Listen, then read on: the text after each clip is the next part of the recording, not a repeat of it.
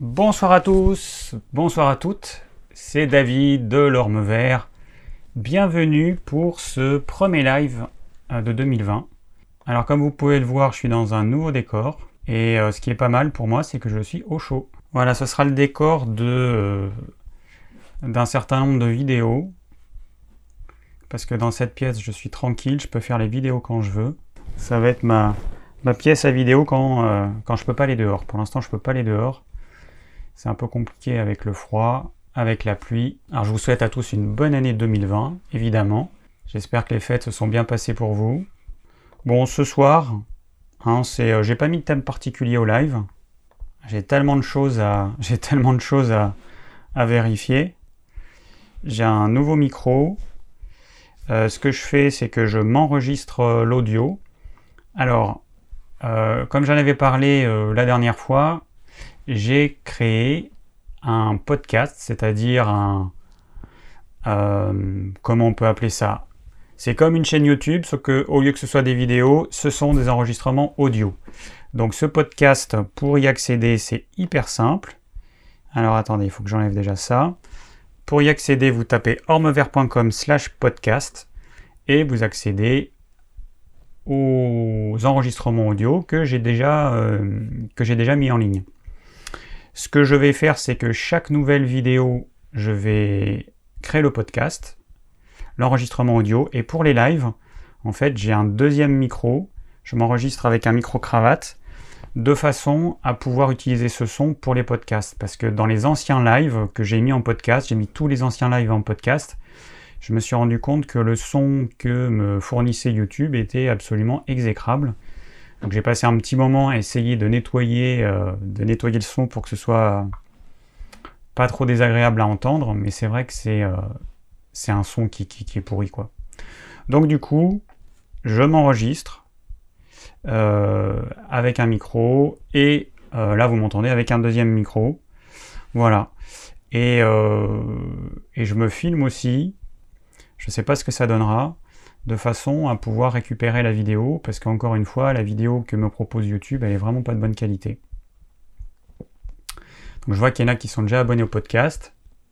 Alors le podcast, en fait, vous pouvez me retrouver sur iTunes, donc ceux qui ont un, iPhone, un, iPad et qui ont euh, un compte euh, iTunes, et eh ben vous tapez Orme Vert et vous allez me trouver. Euh, ceux qui ont Spotify pour écouter de la musique, pareil, vous tapez Orme Vert et vous allez me trouver sur Spotify.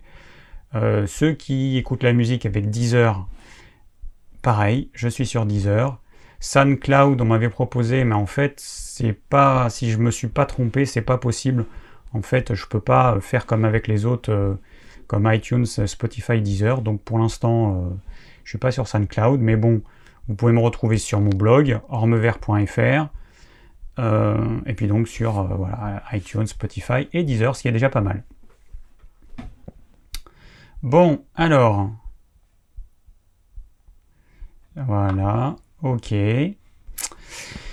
Euh, alors, l'actu de la semaine. Donc, on va passer à l'actu de la semaine. Alors. Ah oui, je me suis marqué ce qu'il fallait que. Faut que je fasse attention à pas faire de bruit, pas donner de coups de pied dans le micro. J'ai déplacé mon, pied de micro parce que quand je me suis amusé à, réécouter euh, les lives, que j'entendais euh, des bruits dans le, dans le micro, ça m'agaçait. Donc je pense que ceux qui m'ont écouté, ça devait les agacer aussi. Ok. Alors le plan de la semaine, euh, d'il y a trois semaines, a été fait. Donc ça c'est ça c'est cool. Merci. Je crois que c'est Michael qui l'a fait encore. Par contre, le plan du live spécial euh, lavement purge du 25 septembre n'a pas encore été fait. Euh, juste une petite partie a été faite, mais euh, il manque deux tiers. Donc s'il y a quelqu'un qui est motivé pour le faire, ce serait cool. il suffit simplement d'aller dans l'historique des lives et vous cherchez celui du 25 septembre.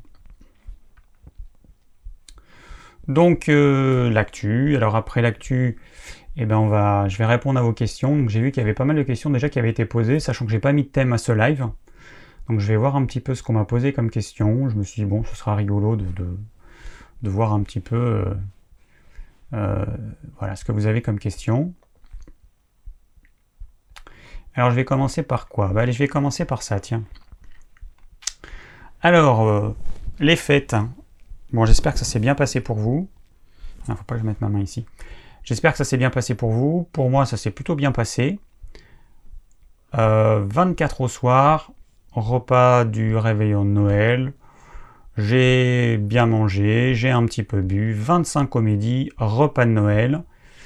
Euh, j'ai bien mangé, j'ai bien bu. 26 au midi, repas de Noël à nouveau avec ma belle famille cette fois.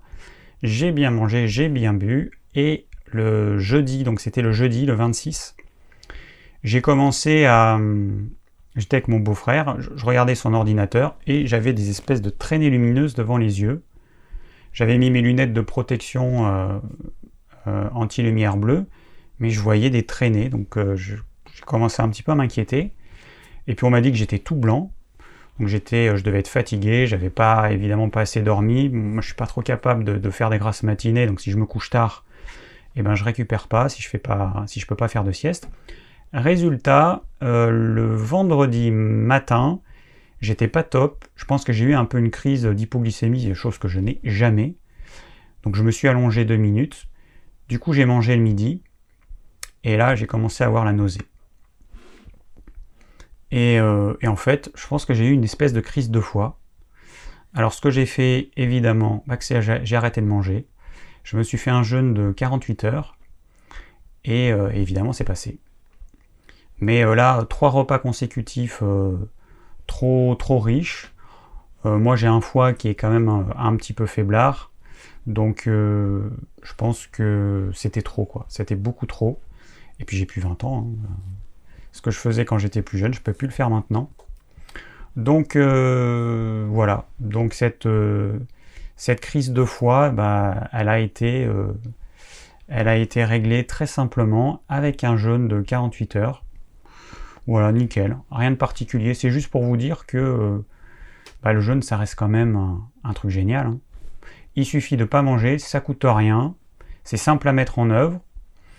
Alors, dans les commentaires, il y a quelqu'un qui m'a.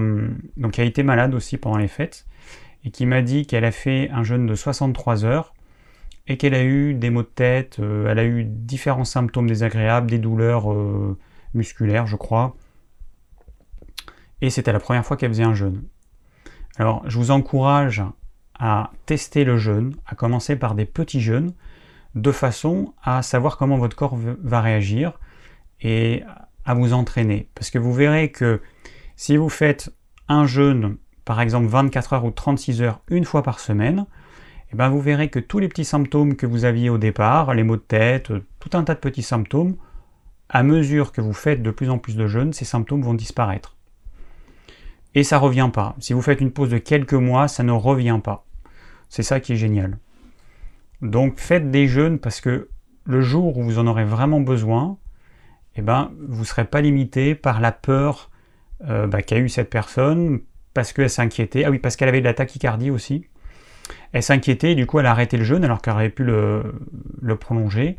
Elle, a simplement arrêté parce qu'elle a eu des symptômes euh, bah, pas très agréable, voilà, tout simplement.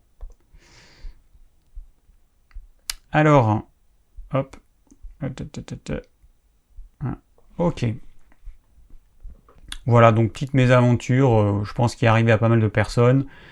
Euh, de temps en temps, euh, j'écoute les infos, c'est assez rare, mais j'ai entendu qu'il y avait des épidémies de gastro. Bon, voilà. Les gens qui ont la gastro, hein, c'est pas compliqué, hein, il faut arrêter de manger. Simplement, encore une fois, les gens ont peur de, cesser de manger, ils vont continuer à manger un petit peu. Et ça, c'est le meilleur moyen d'entretenir une gastro. Voilà. C'est tout pour ce petit épisode. Alors, ah, il y a Fatima qui me dit, moi aussi j'ai fait un jeûne sec le lendemain. Ok, alors on continue. Alors qu'est-ce que j'ai ensuite? Ah oui, alors ensuite j'ai Mickaël euh, qui m'a écrit un message euh, bah, dans les commentaires d'une vidéo. Il m'a dit ceci, je dois t'avouer que j'ai été déçu par les deux derniers lives, pas par la partie euh, où le thème du jour a été traité et qui a bien complété à mon avis ta vidéo sur le sujet, mais plutôt par la première partie. Je regrette que l'actualité de la semaine ait été remplacée juste par des réponses aux questions posées depuis le dernier live. Personnellement, je commence à saturer de thèmes récurrents comme les critiques du véganisme, que je partage aussi. Mais là, on en a fait le tour. J'aimais bien la formule de l'actualité de la semaine où tu nous ouvrais euh, sur des documentaires ou des livres à découvrir, ou bien de nouveaux sujets auxquels tu t'es intéressé. Tu ne pourras pas empêcher les gens de poser toujours des questions hors euh, du sujet du live, mais tu pourrais n'accepter de répondre aux questions euh, qui sont dans le thème. Voilà, bon après, euh, il propose pourquoi ne pas traiter les questions hors sujet en dernier. Comme ça, les gens que ça intéresse moins peuvent aller se coucher plus tôt. Ce serait dommage, à mon avis, que le live devienne comme celui de Thierry Casasnovas, où tous les thèmes sont mélangés et qu'on consomme sans savoir si on va y trouver des morceaux intéressants. Je pense... Euh, ah bah oui, non, ça c'est une réponse. J'ai répondu que j'étais tout à fait d'accord avec ce qu'il disait et euh, que je me suis dispersé et du coup que j'allais rectifier le tir dès ce soir. Donc c'est vrai que je vais faire attention. Euh, bah, voilà, à rester euh, dans ce qui a été euh, dans ce qui a été défini. Donc une première partie actualité, ensuite je réponds aux questions et je reste dans les questions du thème. Ah oui, alors après, Mickaël aussi m'avait, il m'a partagé un lien de quelqu'un dont j'avais recommandé la chaîne dans une vidéo en début 2019, je pense. C'est le docteur Raphaël Pérez, donc c'est un docteur en pharmacie, c'est pas un médecin. Et, euh, c'est vrai que dans le lien, euh, il fait la pub d'un complément alimentaire. Euh, donc j'ai regardé ce complément alimentaire qui est vendu vraiment à prix d'or. et en fait, il fait passer ce produit comme un véritable produit miracle qui, euh, d'après ce qu'il dit, peut quasiment tout soigner. Ça peut faire maigrir, ça fait maigrir, ça fait disparaître les douleurs. Et c'est vrai que euh, bah c'est vrai que ça m'a un petit peu déçu euh, aussi de, de, de, de, voir comment il avait tourné. Donc je, je, trouve certaines de ses vidéos, même la plupart de ses vidéos intéressantes, même si sa façon de d'exprimer les choses, je trouve que c'est un peu ennuyeux. Mais voilà, je trouve qu'il est descendu quand même assez bas. Euh, voilà, je sais pas trop quoi dire. Euh, bon, il n'empêche que les vidéos qu'il a déjà faites, moi je trouve que euh, la plupart sont intéressantes. Mais encore une fois, on peut pas, voilà, on peut pas apprécier forcément tout d'une personne.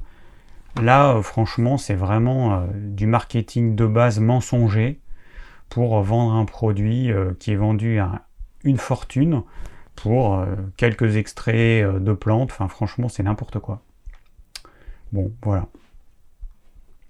C'est comme ça, ça fait partie de notre monde. Hein. Ouais, c'est Michael euh, qui m'avait envoyé ce lien, et donc Michael qui est là, ouais. J'aurais pu mettre le lien, mais je ne l'ai pas mis en fait. si tu l'as, Michael, éventuellement, tu peux le mettre si, ça, si ça intéresse des personnes, mais je l'ai j'ai pas repris le lien. Euh, alors ensuite, qu'est-ce qu'on a? Alors, alors, ah ouais. Alors dans les livres que, euh, que j'ai lus, j'ai lu un livre qui est vraiment intéressant. Je pense que je pourrais faire euh, au moins une vidéo en m'inspirant de certains thèmes du livre. c'est le livre de Julien Vénesson que j'aime beaucoup.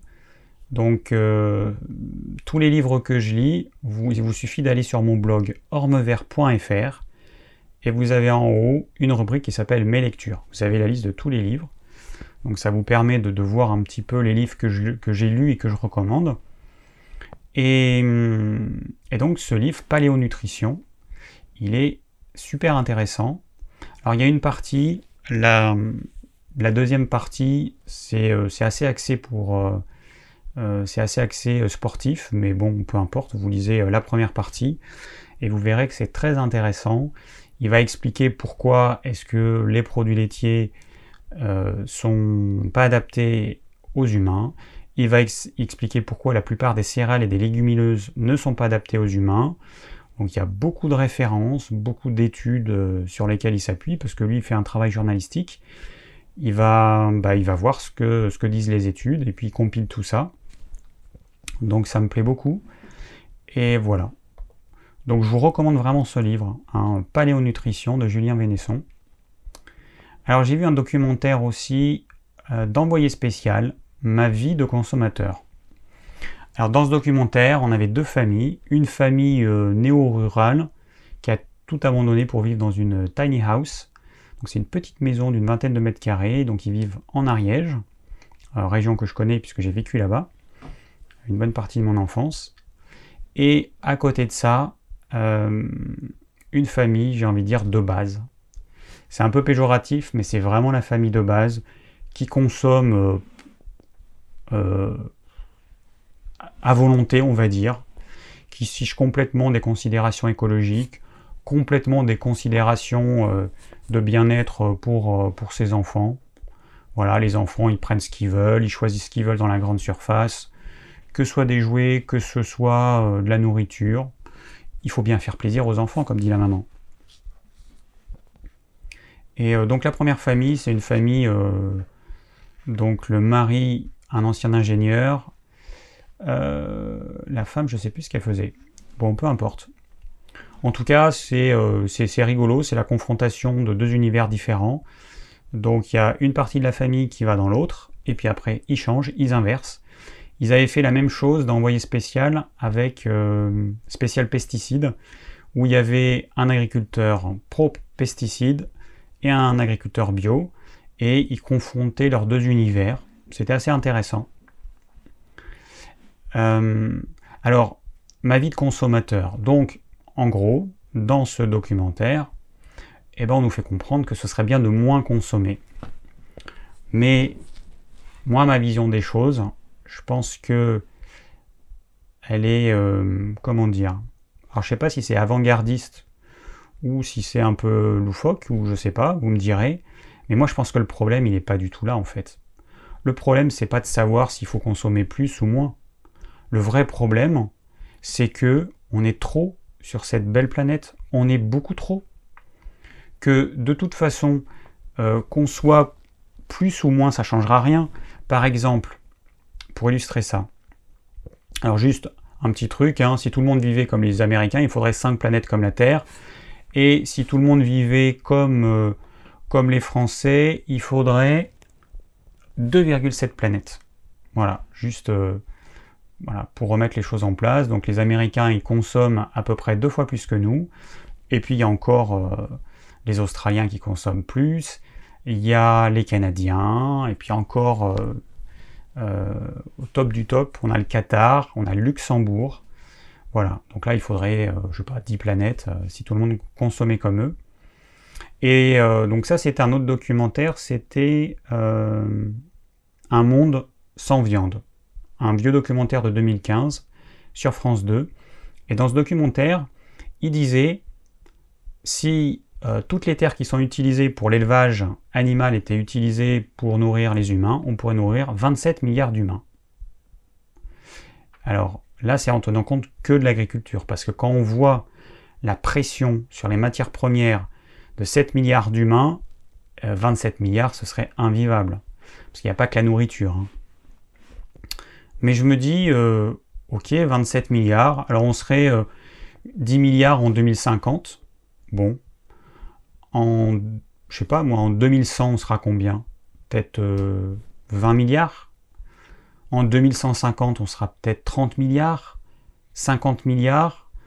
Mais ce qu'il faut comprendre, c'est que à un moment donné, il va falloir qu'il y ait des gens qui prennent une décision qui est simple, c'est contrôler la population humaine.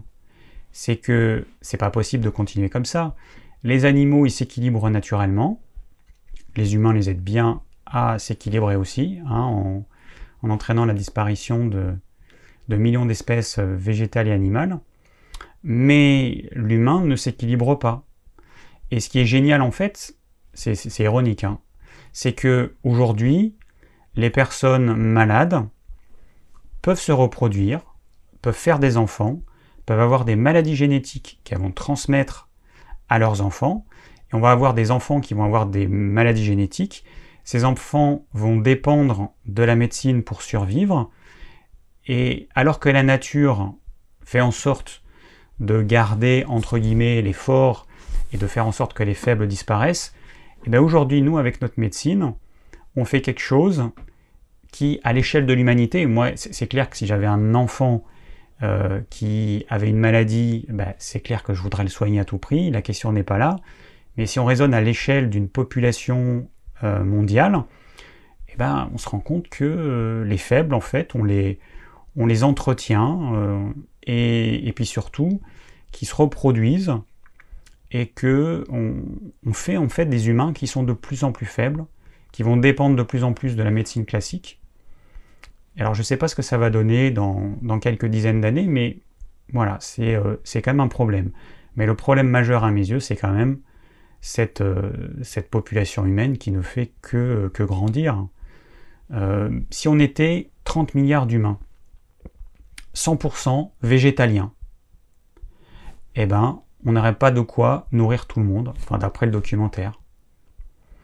Donc le problème il est là en fait, c'est que même si tout le monde, même si on arrêtait de consommer des produits animaux, même si on faisait attention, mais de toute façon, on est déjà trop nombreux, les scientifiques pensent qu'on n'aurait pas dû dépasser 3,5 milliards, on est déjà trop nombreux, et puis quand les pays émergents vont consommer comme nous, mais ça va être, euh, ça va être la cata.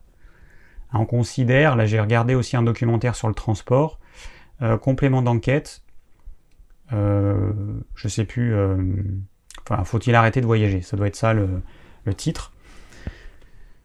On considère que euh, en 2005, enfin non, je sais même plus si c'est 2050 ou si c'est pas avant. On considère que très rapidement, le nombre de personnes qui vont prendre l'avion, ça va être multiplié par deux par, rapport à ce qu'il y a aujourd'hui. C'est la folie.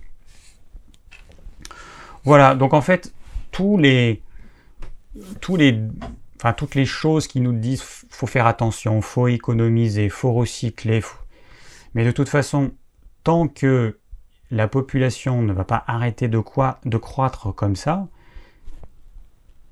on ne fait que euh, se préparer un avenir sombre ou un avenir sombre pour nos enfants ou pour nos petits-enfants, parce que ça va être invivable, ça va être invivable. Moi, j'ose pas imaginer euh, une Terre avec 10 milliards de personnes.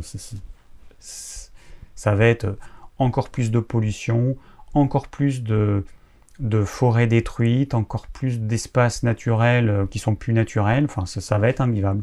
Je suis pas très optimiste, mais euh, voilà, moi c'est ma, c'est ma, c'est ma vision des choses. Le problème reste euh, bah, cette population humaine qui ne fait que grandir. Voilà, il n'y a rien qui l'arrête. Bon, voilà, petite pensée pas très optimiste, mais euh, je pense qu'il est quand même assez réaliste. Euh, ok.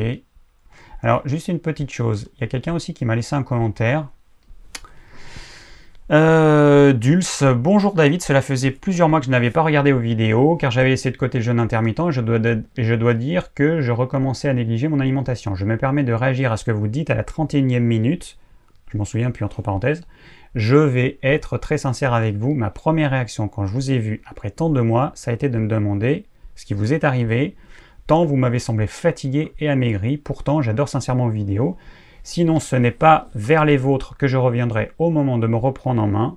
Faites attention, s'il vous plaît, au jugement lié à l'apparence physique afin que votre parole reste bienveillante et crédible. Voilà, alors c'était pas du tout méchant, hein, mais moi, ça me gêne toujours quand on, me dit comme ça, mais j'y peux rien. Hein. C'est instinctif. Alors, cette vidéo-là, c'était une vidéo, je pense, qui date de 2018. Euh, je pense. Je vais pas regarder. Pendant. Euh, donc, quand j'ai fait cette vidéo, je faisais un jour de jeûne, euh, un jour et demi de jeûne par semaine, trois jours de jeûne par mois, et en plus, j'avais eu la bonne idée de quasiment supprimer les protéines animales. Je voulais voir si l'expérience que j'avais eue par le passé, eh ben, euh, c'était toujours d'actualité. Et peut-être qu'aujourd'hui, euh, bah, je, pouvais me passer des protéines animales.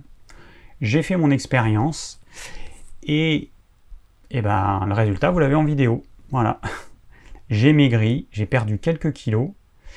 Euh, il y a plusieurs personnes qui m'ont fait la remarque, donc c'est bien, ça se voit. Euh, ce qu'il faut comprendre, c'est que j'expérimente des choses sur moi. Je vous invite à le faire parce que c'est le meilleur moyen de savoir si ça vous convient, si ça vous correspond. J'essaie de le faire intelligemment, c'est-à-dire que je fais les choses pendant quelques semaines, euh, le temps de, me rendre compte de la chose, et puis si je me rends compte que ça va pas, j'arrête. Voilà, c'est une expérience qui, a été très bonne pour moi. Alors une chose, s'il vous plaît, ne vous focalisez pas sur une vidéo que j'ai faite il y a X mois ou X années. Je... Une vidéo, c'est un, un moment figé du passé. Je ne suis pas tel que j'étais en 2008. Physiquement, je ne suis pas pareil. J'avais maigri parce que j'ai fait un test euh, qui n'a pas été concluant. J'ai voulu tester de façon excessive le jeûne, faire un jour et demi par semaine et trois jours par mois en plus. Pour moi, par rapport à mon tempérament, c'est beaucoup trop. Par contre, pour un tempérament euh, que j'appelle dilaté, eh ben, pour lui, a priori, ce sera parfait. Les, personnes qui ont tendance à grossir, qui ont tendance à, bien profiter de l'alimentation, faire des petits jeûnes régulièrement, ça leur fera du bien. Mais moi, non, moi, c'était beaucoup trop. Euh, voilà, donc c'était une expérience sympa. Euh, bah, aujourd'hui, j'ai le même poids depuis pas mal de mois. Je, varie entre 60 et 61 kg. Et euh, voilà. Bon, sinon, bah, forcément j'ai un teint plus pâle qu'en été, hein. parce qu'avec la météo qu'on a eue, euh, je risque pas de prendre le soleil. Hein. Voilà, juste une petite remarque donc, ne euh, croyez pas que je suis ad vitam aeternam tel que j'apparais dans une vidéo. Alors je fais des lives, donc vous me voyez tel que je suis jour après jour. Et puis bah là, les dernières vidéos, donc j'ai fait euh, une série de trois vidéos que manger en hiver. Il y a déjà les deux euh, premières parties qui sont sorties. La troisième, elle devrait sortir demain. Et, dès que la deuxième sera sortie, les trois, je vais les regrouper dans un podcast. Quand il y a plusieurs séries, en fait, je mets tout dans un seul podcast parce que je me dis que c'est plus pratique à écouter. vous me direz, en fait, si vous préférez avoir trois podcasts pour une même vidéo qui dure du coup plus d'une heure, ou alors avoir un podcast entier, un enregistrement entier, ce qui vous évite de passer, euh, enfin de chercher la suite, hein, la deuxième partie, la troisième partie, etc. Voilà, donc c'est tout pour euh, l'actu de la semaine. Je n'ai rien oublié. Donc je le répète, pour ceux qui y arrivent que maintenant, euh, petit à petit, je vais mettre toutes mes, vidéos sous forme de podcast. On me l'a demandé, ça me prend du temps. Voici le lien du podcast. Vous pouvez également me trouver sur iTunes, Spotify et Deezer. Et, euh, voilà, alors ça prend du temps parce qu'il y a un peu moins de 200 vidéos, donc ça prend beaucoup de temps. J'ai déjà mis tous les lives. Euh, et puis je pars de maintenant, et puis je reviens dans le passé, et je vais mettre de la vidéo la plus, la plus récente vers la plus ancienne, je vais la mettre en podcast. Mais je suis obligé de récupérer la partie audio, de retoucher un petit peu l'audio pour que euh, au, niveau, euh, au niveau de l'oreille ce soit parfait. Après, il faut que je la publie, je fais une petite fiche, ça prend du temps forcément. Je vais faire donc également des podcasts. Alors la question que je me pose, c'est est-ce que je vais prendre le temps de faire des podcasts et les balancer sur YouTube en même temps ou est-ce que je les laisse que sur euh, le truc de podcast? Bon, parce que moi ça me prend un peu de temps en plus de le mettre sur YouTube sachant qu'il n'y aura pas de vidéo, ce sera juste un enregistrement audio. Je sais pas. Vous me direz, je sais pas du tout. Mais pour l'instant, euh, voilà. Donc je vais faire prochainement. Euh, là, j'ai dû m'équiper d'un micro, j'ai dû tester tout un tas de trucs pendant les fêtes. Donc je vais être au point. Et puis j'ai dû aussi apprendre à, utiliser un nouveau logiciel pour bah, gérer le son, pour faire un son propre, etc. Donc, euh, premier podcast, je ne sais pas quand, mais si vous voulez écouter les podcasts qui seront euh, originaux, c'est-à-dire que ce ne sera pas une vidéo que j'aurai transformée en podcast, ce sera juste un podcast et peut-être qu'il aura pas, euh, ce sera pas publié sur YouTube. Eh ben, il faut vous abonner. Donc vous allez sur le, truc du podcast, hein, le lien, et puis vous vous abonnez. je sais qu'il y a une appli parce que le, service que j'utilise c'est Podbean. Ça s'écrit P. ça s'écrit comment? Oui, podcast. Pod, pod, Podbean. P-O-T-B-E-A-N. Et je sais qu'il y a une appli sur Android et, iOS euh, qui permet de gérer les podcasts, tous les podcasts, hein, et qui est plutôt très bien faite. Donc euh, voilà, ça permet de bah, d'utiliser euh, d'utiliser son mobile pour écouter les podcasts de façon hyper simple. Alors attends, pod... oui c'est ça, Podbean. Je suis en train de réfléchir si c'est bien ça. Ah non, Podbean. Oh putain, je sais, je me rappelle même plus. Je vous le tape en commentaire. P-O des Podbean. Voilà, Podbean. Pour, euh, pour écouter les podcasts. Bon, alors on passe directement à la suite, c'est-à-dire à, à, à, aux questions-réponses. Ah, je vois qu'il y a une première question un peu personnelle qu'on m'a posée. Donc, bonne année 2020 à tous, je vous souhaite le meilleur. J'ai pas fait de. Je sais pas si je vais faire une vidéo où, euh, où, je parle de ce que je vais faire en 2020. On verra. Ou alors j'en parlerai peut-être la semaine prochaine dans le live. Parce que là, il est 20h passé. Donc j'ai envie de passer aux questions. Je verrai. Hein, suivant l'inspiration. Ah ouais, juste un truc. Euh, je vais enlever ce truc parce que ça me. Hop, hop. Euh, bah dans la vidéo, ceux qui ont vu la vidéo qui a été postée aujourd'hui et puis celle qui a été postée il y a deux jours, vous avez dû remarquer qu'il y a un petit générique au début, et puis à la fin, une espèce de, petit euh, générique de fin. Donc c'est mon monteur qui a réalisé ça, donc merci Mathieu. Euh, bah, on est en continue à, continue à travailler ensemble, je continue à le former. Et, euh, voilà, bon ça avance pour l'instant. Ça prend du temps parce que bah, parce qu'il n'a pas encore fini sa formation.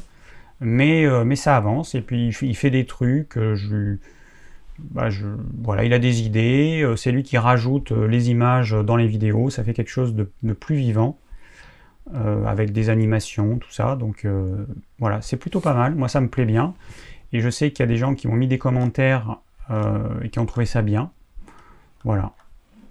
Donc, ok, voilà faut que j'arrive à lire les commentaires en même temps que je parle. Alors il y a Podkicker, il y a Michael qui utilise Podkicker que je ne connais pas, il faudrait que j'installe pour tester. Pour tester quelques, quelques applis de podcast. Alors pour les podcasts, je vais essayer de voir un petit peu euh, ce qui se fait, comment ça se fait. Moi pour l'instant je débute. Euh, bon voilà, je, ferai, euh, je ferai au mieux, mais je vais essayer de me professionnaliser un petit peu. Ok, ok. Bon, allez, on est parti. Je regarde si au niveau lumière, bon.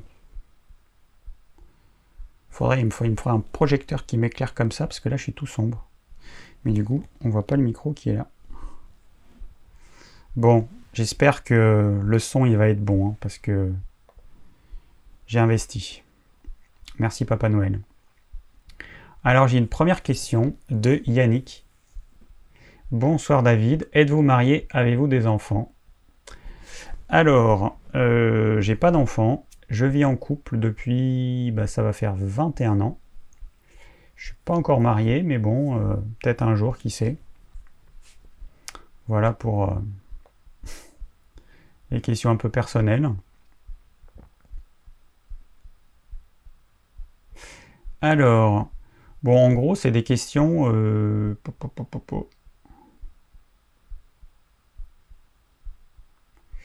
C'est des questions bah, de, santé. Il y a Nicole qui me dit je devrais me contenter du replay. Hélas, le mardi soir, j'ai un cours de musique. Ben oui, ben je suis désolé. C'est vrai que c'est difficile de, de contenter tout le monde. Alors, on va passer aux questions qui ont été posées. En fait, je ne pensais pas qu'il y aurait autant de questions. Je m'étais dit que j'aurais le temps de répondre aux anciennes questions. Mais en fait, là, il y en a une trentaine. Alors j'ai Enza qui me dit pourquoi les jus de légumes me donnent soif. Alors ma réponse va être simple, je n'en sais rien. Je sais pas. On peut avoir soif quand on se déshydrate, quand on est trop déshydraté. On peut avoir soif quand on boit trop d'eau. Je sais pas. Franchement, euh, voilà, il doit y avoir autre chose, mais avec aussi peu d'informations, c'est impossible de répondre. Alors j'ai Ludivine. Bonjour David. Tous mes voeux pour cette nouvelle année. Merci Ludivine. Bah, tous mes voeux à toi également. Alors, je souhaitais te poser une question concernant les gélules calories contrôle à l'extrait d'algues brunes vendues sur le site Digiform. Son rôle d'inhibiteur de l'activité de l'amylase ne risque-t-elle pas de perturber la digestion des amidons, comme tu nous l'expliques dans la dernière vidéo euh, au sujet du vinaigre qui perdue l'activité de cette enzyme? Alors, les produits minceurs, c'est vraiment des produits que je n'aime pas. C'est des produits euh, qu'on vend, certains on va les arrêter.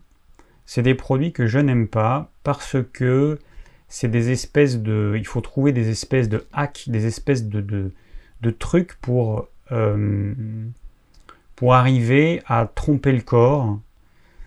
Euh, et dans le cas de, bah, de cet inhibiteur de l'aminase, bah, tu as tout à fait raison en fait. C'est. Euh, le but, c'est d'empêcher l'amylase de faire son boulot, voilà, comme, comme avec le vinaigre. Bon, alors les amylases, ce qu'il faut savoir, c'est que les amylases, on n'en a pas que dans la salive. On a aussi des amylases qui ensuite sont produites par le pancréas, euh, par la partie exocrine du pancréas, et que dans ces gélules, euh, l'action inhibitrice, c'est dans les amylases qu'on a au niveau, enfin qui sont produites par le pancréas, et donc ça se passe au niveau de l'intestin grêle, c'est pas au niveau de la bouche, euh, ni de l'estomac. Donc du coup, euh, enfin, en tout cas, l'action se prolonge jusqu'en dans l'intestin grêle plutôt, puisque ça va agir aussi, euh, euh, aussi dans l'estomac. Bon, voilà.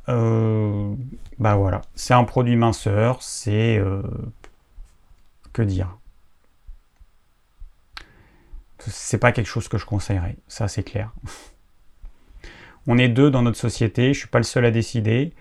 Et voilà. On a pris des décisions à deux. Bon, il y avait une demande, ça reste un produit de qualité, mais moi en tant que naturopathe, ça ne me plaît pas.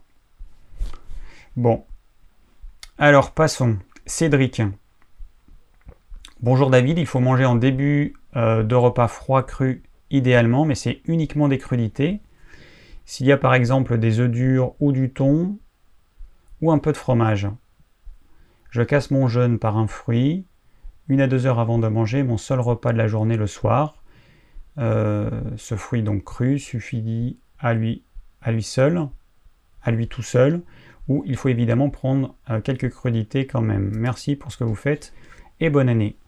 Alors Cédric, je conseille de manger une crudité, des légumes crus, euh, parce que je considère qu'on a besoin de manger deux choses crues. On a besoin de cru, on a besoin de cuit.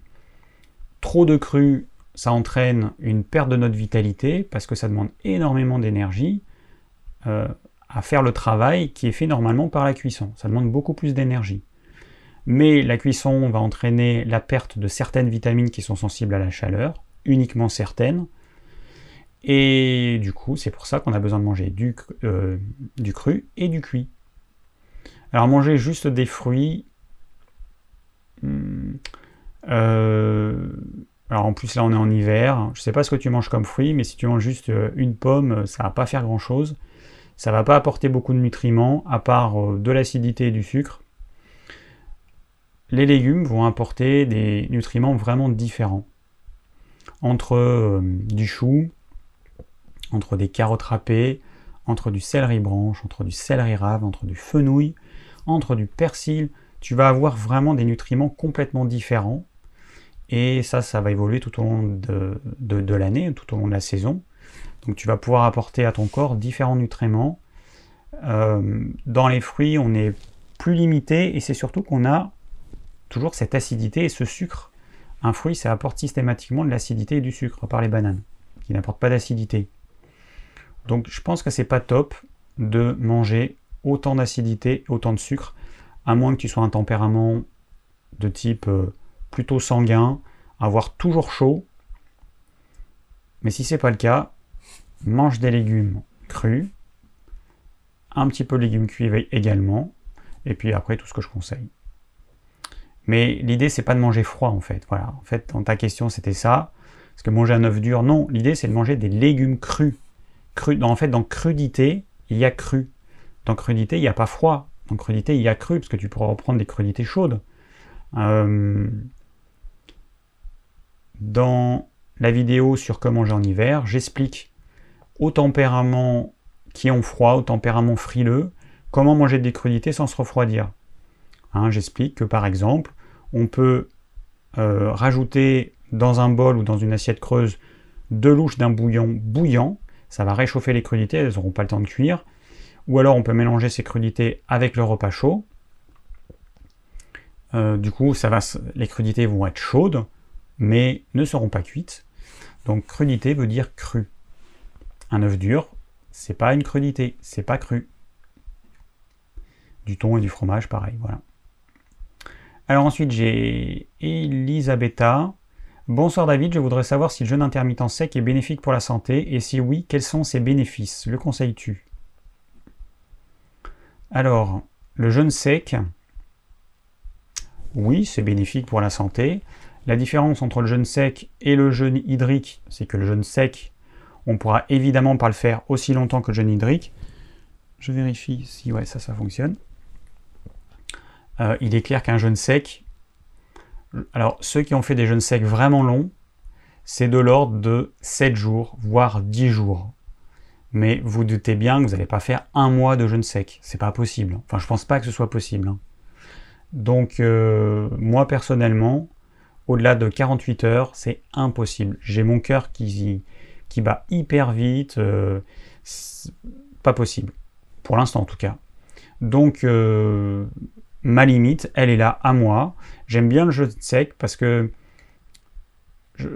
personnellement, je trouve que ça donne moins faim. Il y a pas mal de personnes qui m'ont euh, qui ont répondu la même chose en me disant que le fait de boire, ça avait tendance à redéclencher la faim. Du coup, il y en a plein qui apprécient le jeûne sec. Alors, ce qu'il faut savoir également, c'est quand vous faites un jeûne sec, plus vous avez de graisse, plus vous avez de surpoids, plus vous allez perdre euh, de, graisse. Et cette graisse, elle est transformée euh, en eau et en gaz carbonique. Hein, elle est transformée en énergie et les deux déchets, c'est de l'eau et du gaz carbonique. Donc du coup, quand vous allez puiser euh, votre énergie dans votre tissu adipeux, votre corps va produire de l'eau. Ce qu'il faut savoir également, c'est que notre réserve de sucre dans les muscles, et dans le foie, c'est sous forme de glycogène.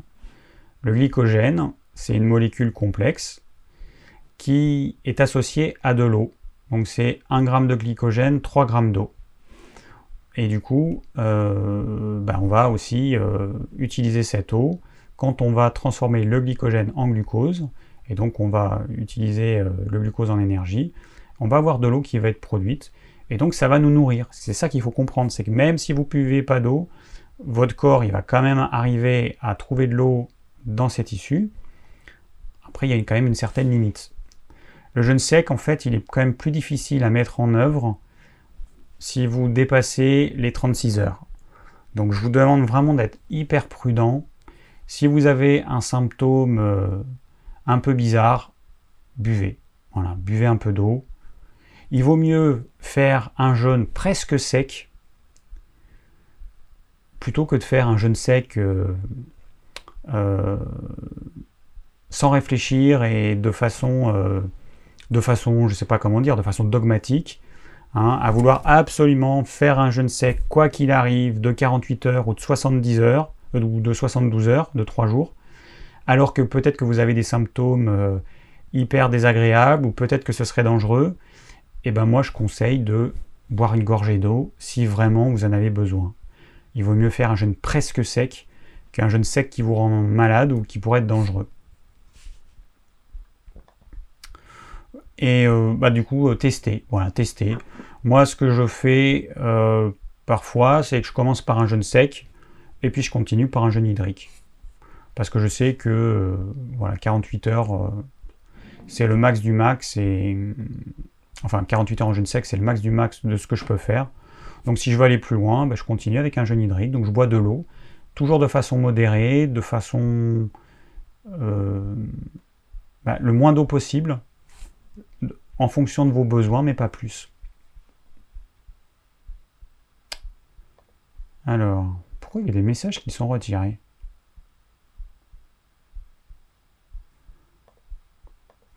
Je vois Pierre que tu as posté un message, Pierre D. Et il y a marqué message retiré. Ah, ou c'est peut-être toi qui l'as retiré.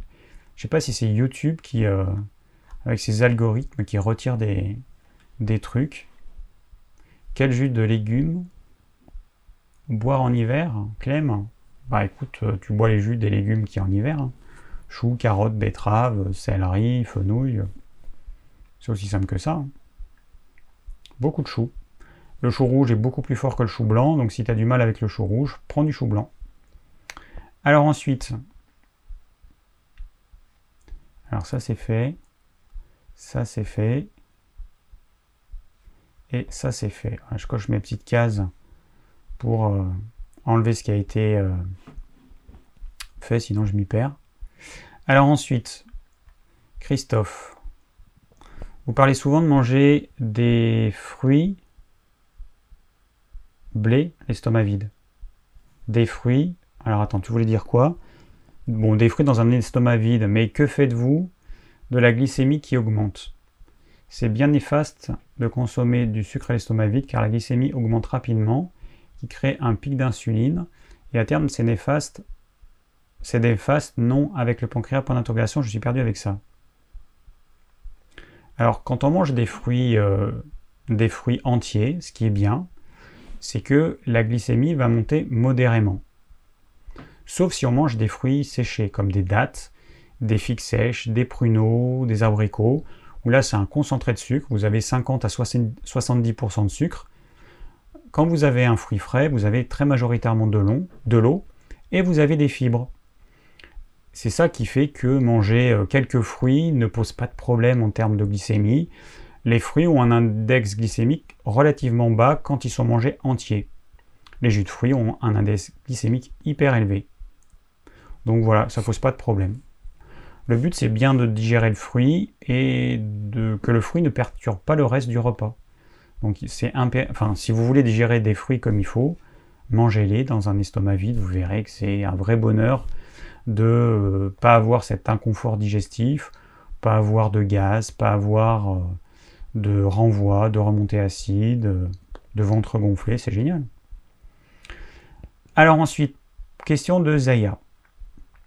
Tous mes voeux de santé, vous proposez dans une de vos vidéos de remplacer le curcuma par la sarriette ou le romarin. C'est euh, excellent, mais de quelle manière les prendre? En jus, en tisane? J'ai des plants dans mon jardin et je fais sécher la sarriette l'hiver. Alors, euh, bah, on peut en manger. Enfin, Zaya, euh, tu peux les manger comme tu veux. moi, je vais t'expliquer comment je fais. Euh, alors, la sarriette, c'est assez fort, le romarin aussi. Tu en mets dans les plats. Donc, moi, j'ai énormément de romarin. Quand on est arrivé, on a planté, on avait plein de petits machins comme ça. On a des buissons énormes qu'on est obligé de tailler. D'ailleurs, je voulais faire de l'huile essentielle de romarin. Je voulais m'acheter un petit alambic pour faire de l'huile essentielle de romarin chose que je n'ai pas encore faite, mais bon. Euh, alors le romarin, je prends quelques branches et je mets à cuire dans mes légumes, dans un plat de légumes avec de la viande. On peut faire une fricassée de légumes avec, euh, du poulet par exemple. Et voilà, avec quelques branches de romarin. Euh, on peut faire une volaille dans laquelle on met du romarin. On peut, alors, les jus de légumes, alors je prends plus de jus de légumes depuis euh, le début de l'été. Je prends plus de légumes, j'en ai plus envie. J'en ai j'ai fait ça pendant 5 ans, maintenant j'en ai vraiment ma claque. Euh, mais quand je prenais des jus de légumes, je me prenais des branches de romarin frais et que je passais avec l'extracteur, donc un extracteur horizontal, hein, pas un vertical. Hein. Parce que les extracteurs verticaux, c'est vraiment la galère. Quand vous mettez des choses fibreuses, ou alors il faut couper en tout petits morceaux. Là, je mettais quelques branches de romarin, en même temps qu'un morceau de carotte. Et ça donne un jus qui est très aromatique. On peut faire pareil avec la sarriette. Ce que j'ai dit pour le romarin, en fait, ça vaut pour la sarriette. Hein. On peut évidemment euh, mélanger la sarriette dans les plats. C'est quelque chose qui est très aromatique, la sarriette, qui se rapproche du, thym, en plus fort. Hein. C'est beaucoup plus fort. Euh, on peut faire des tisanes, on peut... Après, voilà. Alors ce qui est important pour toutes, toutes ces plantes, c'est pas de prendre ça tout le temps, l'année. C'est important d'alterner. Sinon, vous allez saturer votre foie et ça peut poser des problèmes au foie. Et c'est valable pour toutes les plantes. Hein. C'est pas valable pour le romarin ou la sarriette, que ce soit le curcuma, le gingembre, euh, le thym. Il faut alterner. Il faut, il faut pas que vous preniez toujours la même chose. Voilà. Hum, hum,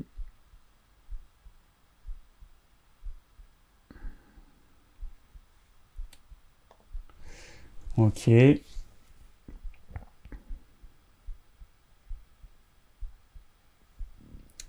y a Marion qui, euh, qui, dit dans les commentaires, après toute cette grosse bouffe, super goûteuse, comment retrouver la motivation de réduire tout à un seul repas? Alors, je vais faire euh, très prochainement une vidéo, parce que c'est sur ma liste des vidéos euh, que je vais faire, que je vais tourner sûrement cette semaine. Euh, je vais faire une vidéo dans laquelle je vais vous dire pourquoi je déconseille de faire un seul repas par jour. Je vais vous expliquer pourquoi. Et alors, moi, je continue à faire ça, mais pas tous les jours. Je fais ça la plupart des jours, sauf après le yoga, parce qu'en fait, quand j'ai mon cours de yoga, je mange en fin de matinée de façon à ne pas avoir euh, l'estomac chargé à mon cours de yoga qui est autour de 17 heures. Et du coup, bah, quand je rentre à la maison, donc le cours dure 2 heures, je rentre, il est entre 7h30 et 8h, et du coup j'ai faim, donc je mange. Et, en plus, je pense que c'est bien que je fasse ça parce que j'ai eu des moments où en fait je me suis rendu compte que je mangeais beaucoup trop parce que, bah, parce que peut-être que, enfin c'est pas peut-être, c'est que mon corps il avait besoin qu'un seul, un seul repas tous les jours tout le temps, c'est pas forcément suffisant. Mais je, vais vous détailler tout ça dans une vidéo, mais je, en fait je, je, veux pas que vous fassiez comme moi parce que moi je fais ça. Moi j'ai fait ça, ça fait plus de deux ans que, que je fais ça, mon corps il s'est habitué. Mais au début ça a été quand même pas évident, j'ai mangé comme un ogre, j'avais les dents du fond qui baignaient. Euh, il y a même des soirs, j'étais obligé de lever l'oreiller parce que euh, c'était too much. Alors après, la solution serait été de manger le midi. Moi, je mangeais le soir, donc euh, ça aussi, c'était pas top. Moi, je parlerai de tout ça dans une vidéo, mais faites un seul repas par jour que si vous avez conscience de ce que cela implique. Commencez, moi je, moi je conseille plutôt de faire deux repas par jour. Un repas le midi ou en fin de matinée et un repas ensuite quand vous avez faim peu importe l'heure, que ce soit en fin de journée ou dans la soirée, vous faites un repas quand vous avez faim. Je vous conseille de commencer comme ça, c'est quand même ce qui est le plus facile.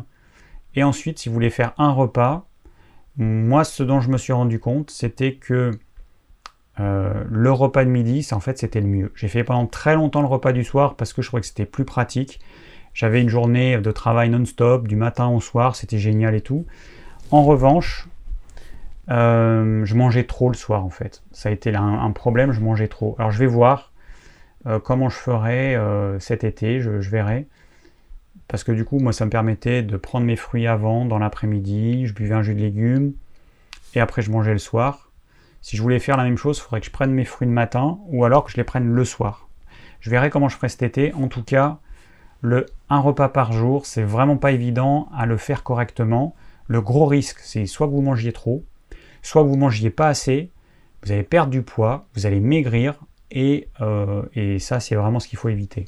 C'est difficile hein, de, faire le jeûne intermittent avec un repas par jour. Donc voilà.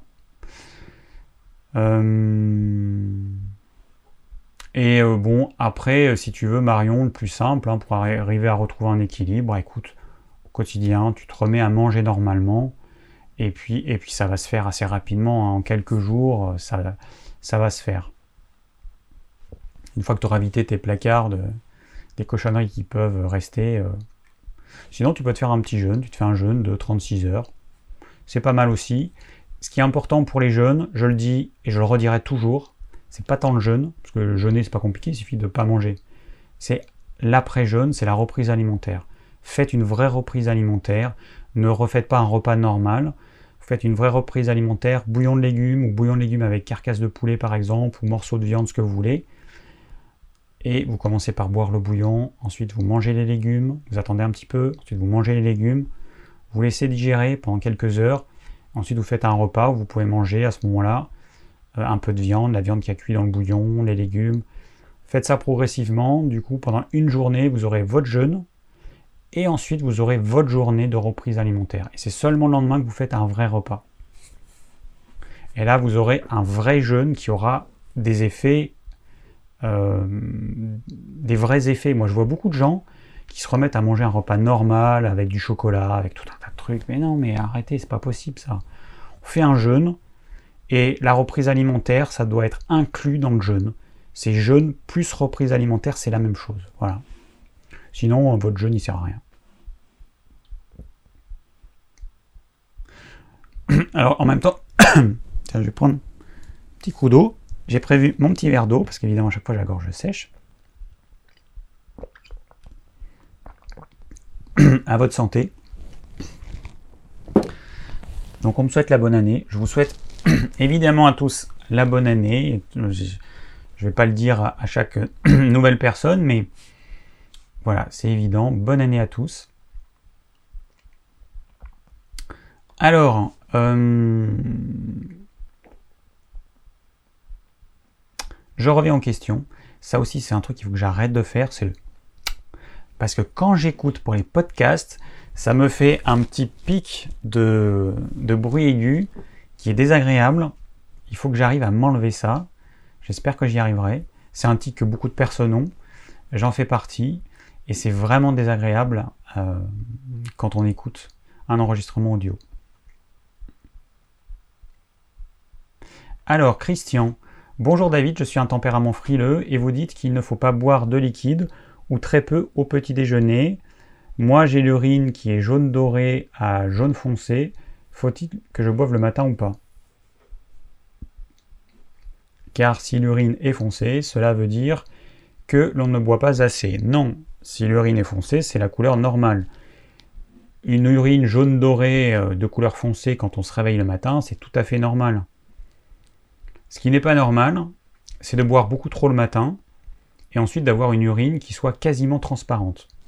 Ça, ça veut simplement dire qu'on a trop bu, ou alors qu'on a bu des choses diurétiques comme du café par exemple, qui va nous faire éliminer beaucoup trop d'eau et, euh, qui n'élimine aucune toxine en fait du coup. Donc euh, le matin quand tu te lèves, la première urine, Christian, c'est tout à fait normal. Ensuite, bah, tu vois, si tu as soif ou si tu n'as pas soif, si tu n'as pas soif, bah, tu bois pas. Si tu as soif, tu bois un petit peu d'eau. Si tu es plutôt frileux, bois de l'eau tiède, ou tu peux te faire une petite tisane. Mais les tisanes, elles ont souvent, les plantes ont quasiment toutes des vertus diurétiques. Donc ça va te faire faire pipi. Euh, la quantité d'eau que tu as bu, voire plus d'eau par rapport euh, à ce que tu as bu. Sinon, moi, ce que je conseille, c'est les tisanes d'épices que j'aime beaucoup. Donc, on utilise les graines de d'anis, de fenouil, de coriandre. On peut mettre du gingembre, euh, donc c'est pas une graine, mais c'est une racine. Euh, on pourrait boire du bouillon de légumes, hein. ce, serait, vraiment l'idéal de bouillon de légumes pour le coup. C'est reminéralisant. Si vous voulez quelque chose le matin, le top du top, le bouillon de légumes. Vous faites une soupe de légumes avec plein de légumes, un peu d'herbes aromatiques, du thym, tout ce que vous voulez, feuilles de laurier. Le matin, vous le faites tiédir, vous le faites chauffer et vous buvez un bol de bouillon de légumes. Ça apporte plein de minéraux, c'est génial. Ça, c'est vraiment le top du top. Sinon, une tisane. Une tisane d'épices, donc comme je vous ai dit, vous pouvez mettre de la cannelle, enfin tous les épices que vous voulez. Et les tisanes de plantes, elles ont la plupart un côté diurétique. Donc ça va vous faire faire pipi. Voilà.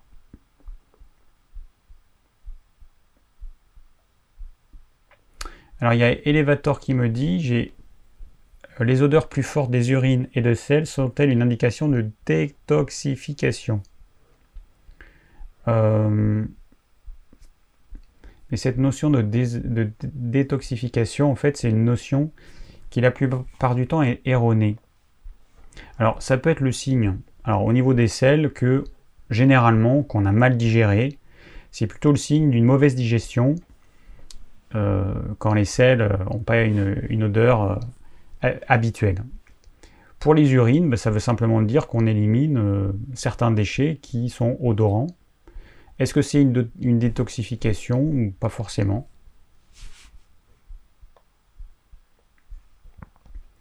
Alors ensuite j'ai Thibaut. Bonjour David, content de te retrouver après les fêtes. Bonne année à toi. Que penses-tu du sel et de ses conséquences? Quantité, effet négatif positif, notamment sur le transit, acidité, reflux, euh, dose, les côtés abrasifs n'abîment-ils pas les muqueuses? Hmm. Bon, alors le sel, il y a des pour et il y a des contre. Il y a des études qui ont montré que les régimes pauvres en sel entraînaient certains problèmes, certaines maladies cardiovasculaires. Euh, l'excès de sel pose problème. Ça entraîne certains problèmes cardiovasculaires comme l'hypertension. L'excès de sel aussi va entraîner une, perte de calcium. Donc tout est une question d'équilibre.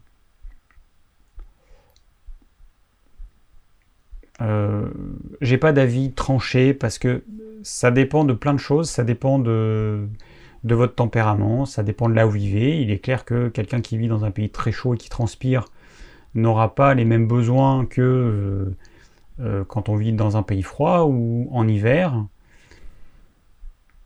Ça dépend de votre activité physique, ça dépend de, si vous de votre profession, si vous transpirez beaucoup, ça dépend de plein de choses en fait. Parce que du sel, vous allez en perdre euh, par la transpiration. Bon, je sais pas trop quoi dire. Après le côté abrasif, alors le sel qui est mangé euh, dans les aliments, il est dilué, donc je vois pas trop où est le côté abrasif. C'est, euh, je, je, comprends pas trop, ou alors il y a quelque chose qui m'échappe. Après, ce qu'il faut savoir aussi, c'est que des personnes peuvent avoir une insuffisance de production d'acide chlorhydrique parce qu'elles mangent pas suffisamment de sel. Parce que le sel, c'est du chlorure de sodium. Euh, le lion chlorure, on en a besoin pour fabriquer de l'acide chlorhydrique qui est produite dans notre estomac. Et si vous n'apportez pas suffisamment d'ion chlorure à travers euh, votre alimentation, à travers les végétaux que vous mangez par exemple, eh bien, vous pouvez être en carence et vous pouvez du coup produire euh, pas suffisamment d'acide chlorhydrique et donc mal digérer vos repas à cause de ça avoir une insuffisance de production d'acide chlorhydrique, ce qui va entraîner des reflux. Ok, voilà. Voilà ce que je peux dire là-dessus. Alors, le kéfir de fruits est-il conseillé pour les colopathes frileux? Non. J'ai déjà fait une vidéo sur le kéfir de fruits, sur le kéfir. Euh, je t'invite, Nadine, à aller voir. Le kéfir, ça n'a pour moi aucun intérêt c'est quelque chose qui va apporter surtout de l'acide lactique, donc de l'acidité, avec un petit peu de bactéries lactiques, mais bon, on s'en fout de ces bactéries lactiques parce que ce pas des bactéries euh, particulières. On a besoin d'avoir des bactéries différentes de euh, ce qu'on a l'habitude de rencontrer. Les bactéries lactiques, c'est quelque chose qui est euh, présent dans tous les produits lacto-fermentés. Donc rien d'extraordinaire. Euh, par contre, ça apporte beaucoup d'acidité et du coup, ça va te, refroidir. Si tu as un tempérament frileux, en plus de te refroidir, il y a des chances que ça te déminéralise. Donc, moi, je déconseille aux personnes frileuses le kéfir de fruits. Après, il y a Mamounette qui me demande que pensez-vous de la chicorée le matin? Alors, la chicorée, est-ce que c'est de la racine de chicorée comme on peut trouver chez un arboriste qui n'est pas torréfié? À ce moment-là, oui ou est-ce que c'est de la chicorée torréfiée, comme le café, donc brûlé À ce moment-là, je le déconseille au même titre que le café.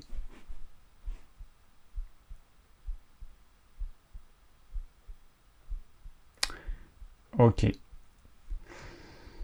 Euh, alors ensuite il y a Pedro qui me dit Bonsoir David, je fais beaucoup de sport et de musculation.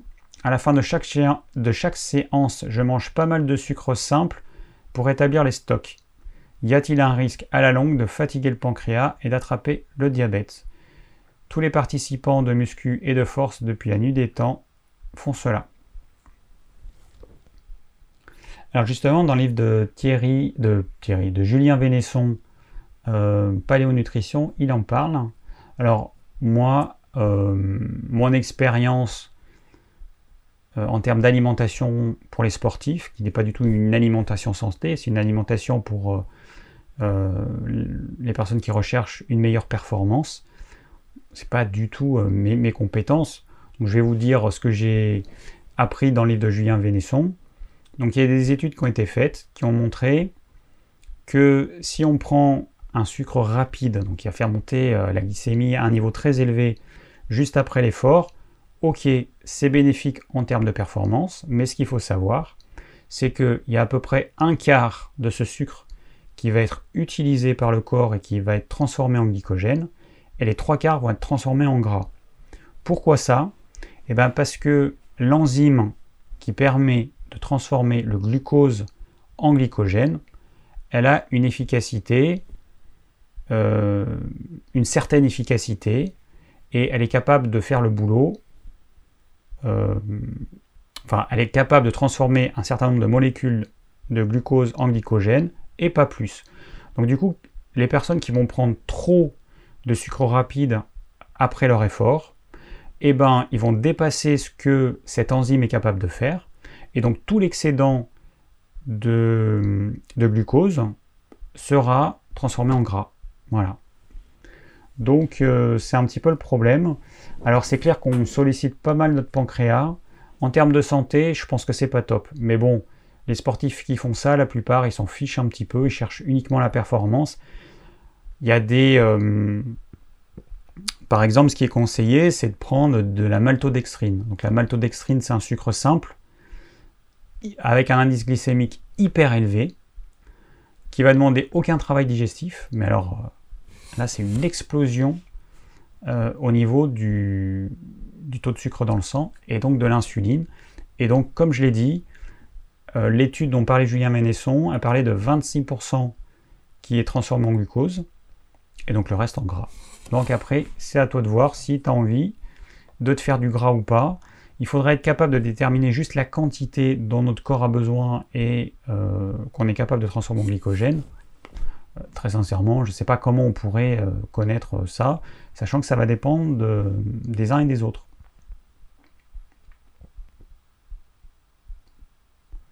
Alors, ensuite j'ai Gabriel. Hello David, je suis en prise de masse et le matin pour mon premier repas, j'atteins 750 kilocalories, 4 œufs, 80 g de flocons d'avoine, beurre de cacahuète et banane, pour un total. Alors, pour mon premier repas, j'atteins 700 kilocalories, pour un total de 2300. Je travaille de nuit. Je remarque que je suis constipé depuis que j'augmente mes calories. Y a-t-il un lien? Euh, Je sais pas. Est-ce qu'il y a un lien? Alors après, ça dépend ce que tu manges, parce que là, tu me parles de ton premier repas, mais je sais pas. A priori, non. Je vois pas, euh, je vois pas trop le lien qu'il pourrait y avoir.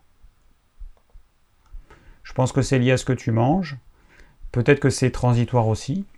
C'est à toi de voir. Euh, ça fait combien de temps que tu fais ça? Il faut voir dans la durée ce que ça donne.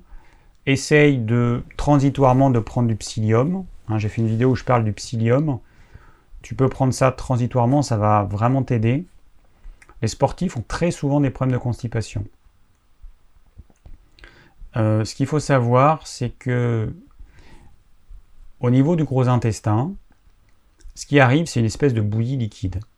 Et que le rôle du gros intestin, notamment, c'est de transformer cette bouillie en matière avec le moins d'eau possible, et c'est ça qui va être évacué.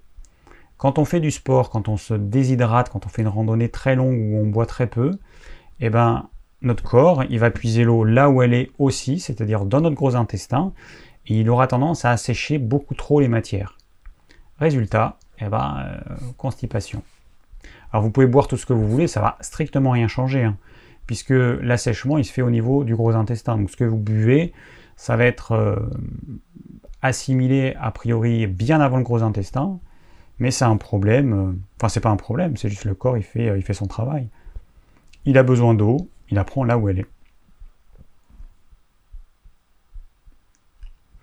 Alors, Elder, pourrais-tu nous parler de mélatonine? Pour mon cas, je travaille de nuit et j'ai réduit considérablement mes nuits de sommeil. Je dors 2 à 3 heures la nuit et la journée, je compense avec 4 heures. Mon cerveau est décalé. La mélatonine pourrait-elle me remettre à niveau? Il croit que la nuit, c'est le matin et vice-versa. Alors, la mélatonine, c'est une substance qui est produite naturellement par la glande pinéale. C'est notre horloge interne, hein, si on veut, qui va se, caler sur euh, le rythme circadien jour-nuit et qui va dépendre de notre exposition à la lumière et notamment à la lumière artificielle et à la lumière bleue. La lumière bleue a tendance à faire en sorte qu'on va mal s'endormir, ça va déséquilibrer notre glande pinéale, on va mal s'endormir, on va mettre plus de temps à s'endormir, on aura un sommeil de moins bonne qualité, c'est pour ça que je conseille les petits clips, euh, là je les ai pas parce que bon ça ferait un peu bizarre euh, en vidéo, mais sinon moi j'ai toujours euh, mes clips de protection anti-lumière bleue, donc j'ai fait une vidéo qui parle de ça, si ça vous intéresse allez voir.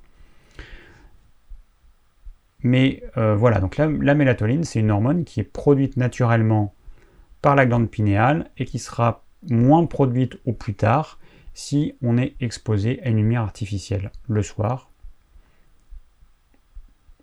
Alors, prendre des comprimés de mélatonine, ça peut être dangereux parce que du coup votre glande pinéale, bah, elle va devenir euh, fainéante et elle aura pu à produire sa mélatonine et le risque, c'est que quand, tu vas arrêter la mélatonine, que tu pourras plus dormir sans, que ta glande pinéale elle sera mise au repos et que tu seras bien embêté.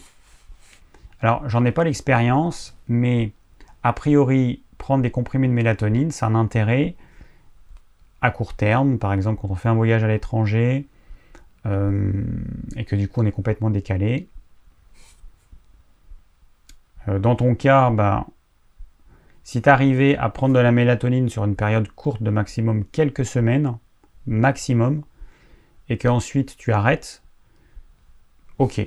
Mais euh, le risque, c'est que tu en prennes tout le temps et que du coup tu sois dépendant d'elle, qu'après tu puisses plus dormir sans. Ça, ce serait embêtant.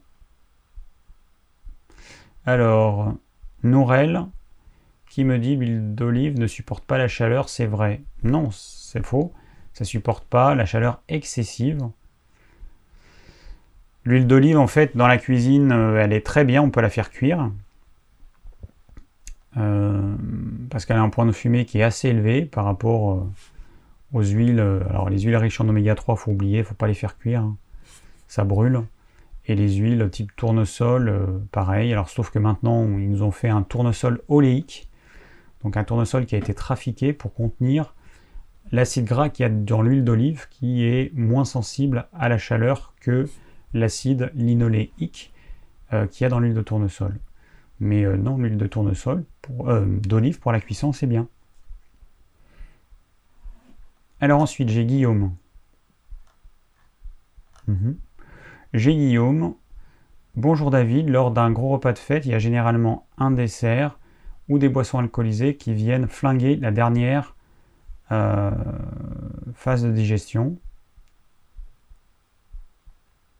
Cela veut-il dire que les nutriments intéressants, protéines, vitamines contenus dans les produits nutritifs ne seront pas assimilés du tout? Merci pour ton travail, continue comme ça. Non, ça ne veut pas dire ça. Ce que ça veut dire, c'est que... Alors déjà, comprenez une chose. La majeure partie de ce que vous mangez, c'est assimilé. La très grande majeure partie, quasiment tout. Ce que vous retrouvez dans vos selles, on a tendance à croire que dans les selles, on va retrouver plein de déchets entre deux tiers et trois quarts de la matière qui compose vos selles, ce sont des bactéries. Donc, il y a de l'eau évidemment, et puis on va retrouver des fibres, quelques déchets alimentaires. Mais en fait, il y en a très peu. La majeure partie est assimilée. En revanche, la grande différence qu'il va y avoir, c'est la quantité d'énergie qui sera nécessaire pour digérer un gros repas de fête. Alors, j'ai pas de chiffres parce que je n'ai aucune idée de la quantité d'énergie, mais je pense que vous voyez la différence entre un repas normal, que vous allez mettre euh, alors je parle uniquement de la phase au niveau de l'estomac, 9 heures à digérer, hein, en totalité 9 heures, 10 heures, ça dépend. Et un repas de fête que vous allez mettre peut-être 12 heures, 16 heures, 16 heures avant que votre estomac soit à nouveau complètement vide. Donc ça demande beaucoup plus d'énergie. Le corps doit produire des sucs euh, gastriques, des enzymes en plus grande quantité. Ça demande de l'énergie parce que ces enzymes, elles, ne viennent pas euh, comme ça euh, du Saint-Esprit. Elles sont fabriquées par notre corps à partir de protéines. L'acide chlorhydrique, c'est pareil. Hein. Ce sont nos cellules qui le fabriquent. Ça demande de l'énergie, ça demande des nutriments. Donc en fait, on va utiliser beaucoup plus d'énergie, beaucoup plus de nutriments pour digérer un repas qui au final nous apportera des nutriments, mais qui nous, euh, mais qui nous aura demandé beaucoup de nutriments pour le digérer.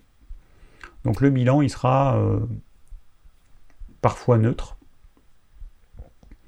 Donc euh, le problème, il est là en fait.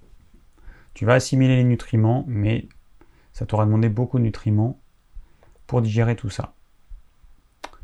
Ensuite, j'ai Alex qui me dit Bonsoir David et bonne année. Aurais-tu des astuces naturelles pour lutter contre la constipation, hormis la consommation de fibres insolubles que je digère très mal? Alors, les fibres insolubles, tu parles de quoi? Est-ce que tu parles des fruits? Ou est-ce que tu parles de ce qu'on a dans le psyllium? Moi, je te conseille le psyllium, mais c'est clair que si tu utilises des pruneaux ou des fruits, euh, effectivement, c'est pas forcément les fibres qui posent le problème, ça peut être euh, le fructose, euh, essaye le psyllium. Moi, je te conseille le psyllium, c'est quand même euh, ce qui fonctionne le mieux. Après, il y a des exercices respiratoires qui peuvent être utilisés, j'en ai jamais parlé. Mais inspirez, vous inspirez et en même temps vous contractez le ventre. Normalement, euh, dans les cours de relaxation, de méditation, on vous demande de faire le contraire. Quand on inspire, il faut que le ventre il forme un ballon. Là, en fait, vous allez faire l'opposé, vous allez contracter votre ventre, vous allez essayer d'aspirer votre ventre à l'intérieur, de façon à ce que ça crée un massage des intestins. Et vous faites ça pendant quelques minutes. au début, vous allez avoir mal aux abdos. Hein. Euh, il y a ça qui peut être fait. Euh, tu peux essayer de placer une bouillotte au niveau du nombril, bouillotte bien chaude. Voilà, c'est déjà pas mal. Hein. Après, ça peut être lié à un déséquilibre du système nerveux autonome. Donc c'est la partie du système nerveux qui commande notamment la digestion. Alors un déséquilibre du système nerveux euh, peut se rééquilibrer notamment avec un complexe d'oligo-éléments qui s'appelle le manganèse cobalt. Euh, je crois qu'on en vend sur notre site. Sinon, euh, bah, on, trouve, on, en trouve manganèse cobalt. Il faut que ce soit un produit qui contienne en même temps les deux. Et donc ça, ça permet de rééquilibrer le système nerveux autonome. Alors ça peut être lié à ça. C'est très souvent lié à ça, la constipation, très souvent, c'est un déséquilibre du système nerveux autonome. Après, dans les cas euh, extrêmes, on peut utiliser euh, les lavements pour euh, évacuer, les matières qui n'arrivent pas à s'évacuer. Bon, il faut faire attention à ne pas faire que ça, parce que sinon, encore une fois, on est dépendant du lavement. Alors ensuite, j'ai Patricio. Salut David, je suis abonné au limbago, hernie et sciatique. On m'a conseillé de boire beaucoup d'eau afin de ne pas dessécher le noyau gélatineux, le liquide entre les disques. À votre avis, c'est justifié? Non, ça n'a aucun sens. Euh, si l'on n'a pas assez d'eau ou une alimentation peu fluide, les disques vertébraux se rapprochent les uns des autres et cause inévitable. Alors il y a une différence entre boire pas assez d'eau et boire beaucoup d'eau. Hein. il y a quand même euh, une grande différence. Bois la quantité d'eau dont tu, as besoin. Tu vois bien quand tu bois, alors est-ce que tu as tout le temps soif ou pas? Est-ce que quand tu urines, est-ce que ton urine a une couleur jaune dorée ou elle est transparente comme de l'eau? Si elle est transparente comme de l'eau, c'est a priori que tu bois trop. Tu bois trop d'eau, trop liquide. Euh, le problème au niveau des disques intervertébraux, c'est 9 fois sur 10, c'est pas un manque d'eau.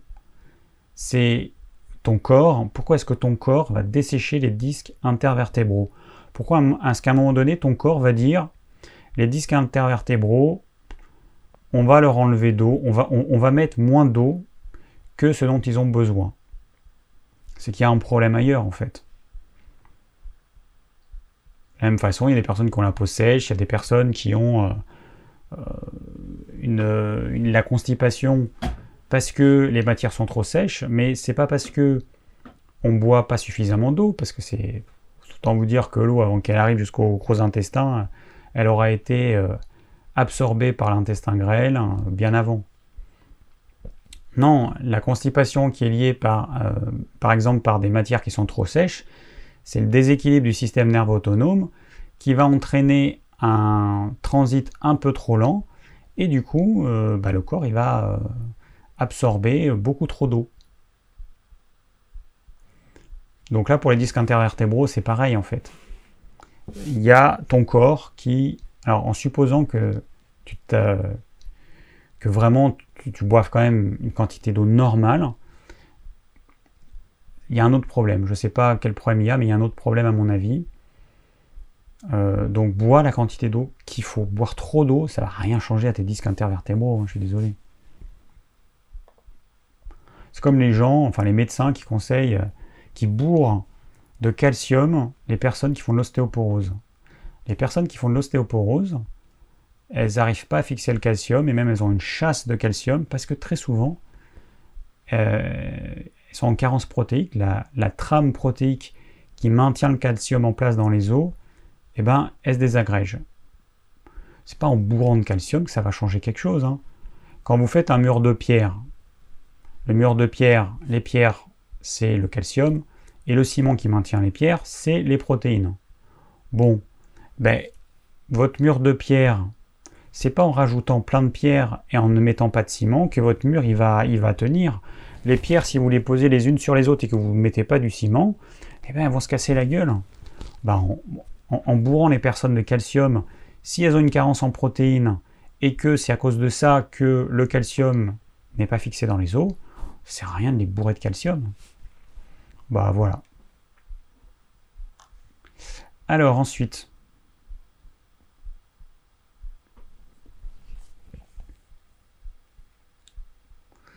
Voilà. Bon, il y a des personnes. Euh, ouais, je regarde un petit peu ce qui se dit. Bon, il y a des trucs un peu bizarres. Euh, Maria qui me dit Bonsoir David, on m'a conseillé de faire mesurer mon taux de mélatonine par le biais de l'urine. Mesure sur l'urine sur 24 heures pour voir si j'ai un manque de cette hormone. Ce supplément est-il efficace pour rétablir, un rythme décalé? J'en ai parlé tout à l'heure, donc je ne vais rien dire de plus. Charlène, quel est le bon dosage de la vitamine D3 pour un adulte et un enfant? 2000, 3000 unités internationales par jour. Je travaille de nuit et ne vois pas souvent le jour. Je n'en sais rien. Euh, je ne sais pas. J'ai pas le chiffre en tête. Ce qu'il faut savoir, c'est que euh, ce chiffre, il va dépendre. Alors déjà, les chiffres qui sont donnés la plupart du temps, c'est la quantité minimale qu'il faut avoir pour pas tomber malade. Donc généralement, on en a besoin de plus.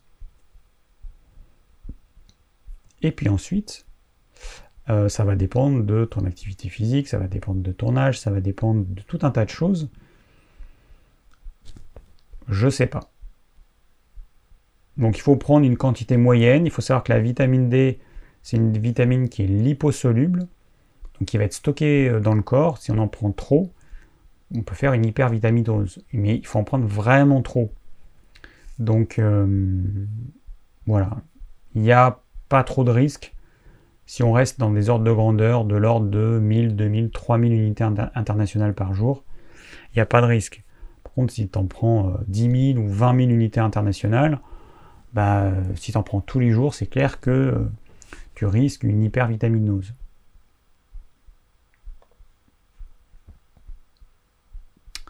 Alors ensuite, Sarah qui me demande que préconises-tu au niveau de la consommation de viande rouge? Bénéfique, inconvénient, bénéfice, inconvénient. Au restaurant notamment, je trouve que prendre une entrecôte ou une côte de bœuf de 150 ou 300 grammes est parfois une meilleure option car cela constitue un repas simple avec un seul aliment non transformé sans gluten, lactose additif. Alors c'est vrai.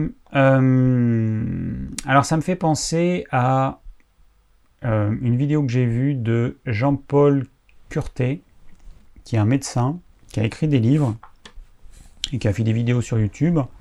Dans, donc il y avait une vidéo, c'était euh, alimentation. Alors attendez, c'était quoi le titre? Il y avait le mot viande et il y avait anti-inflammation.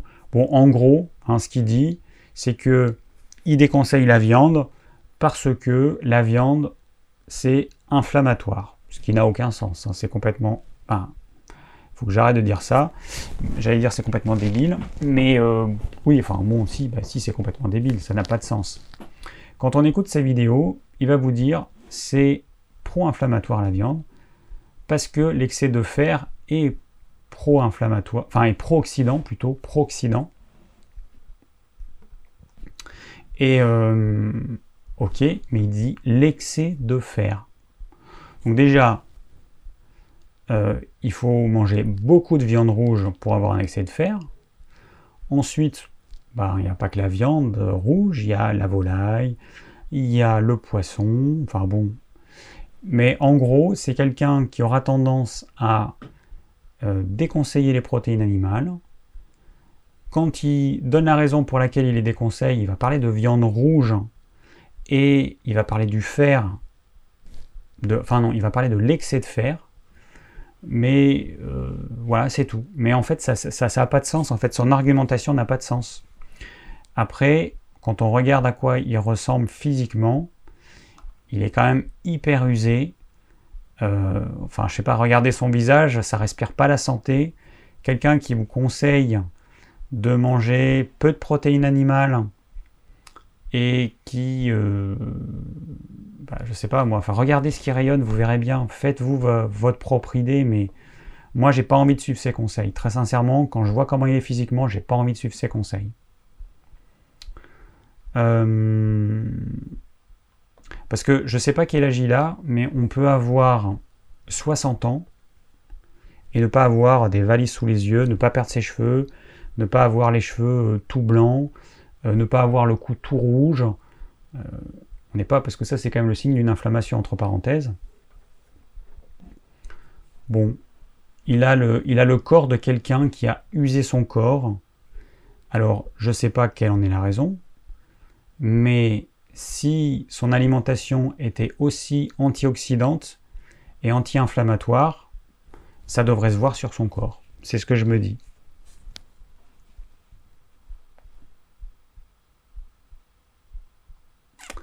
Alors, euh, pour en revenir à ta question, Jojo, euh, non, c'est pas Jojo, pardon, c'est Sarah. Euh, mais moi, ce que je conseille, c'est dans le doute. Hein. le doute, c'est quand est-ce que j'atteins le stade où je mange trop de viande rouge? Ben, Je ne sais pas. Donc, dans le doute, j'alterne.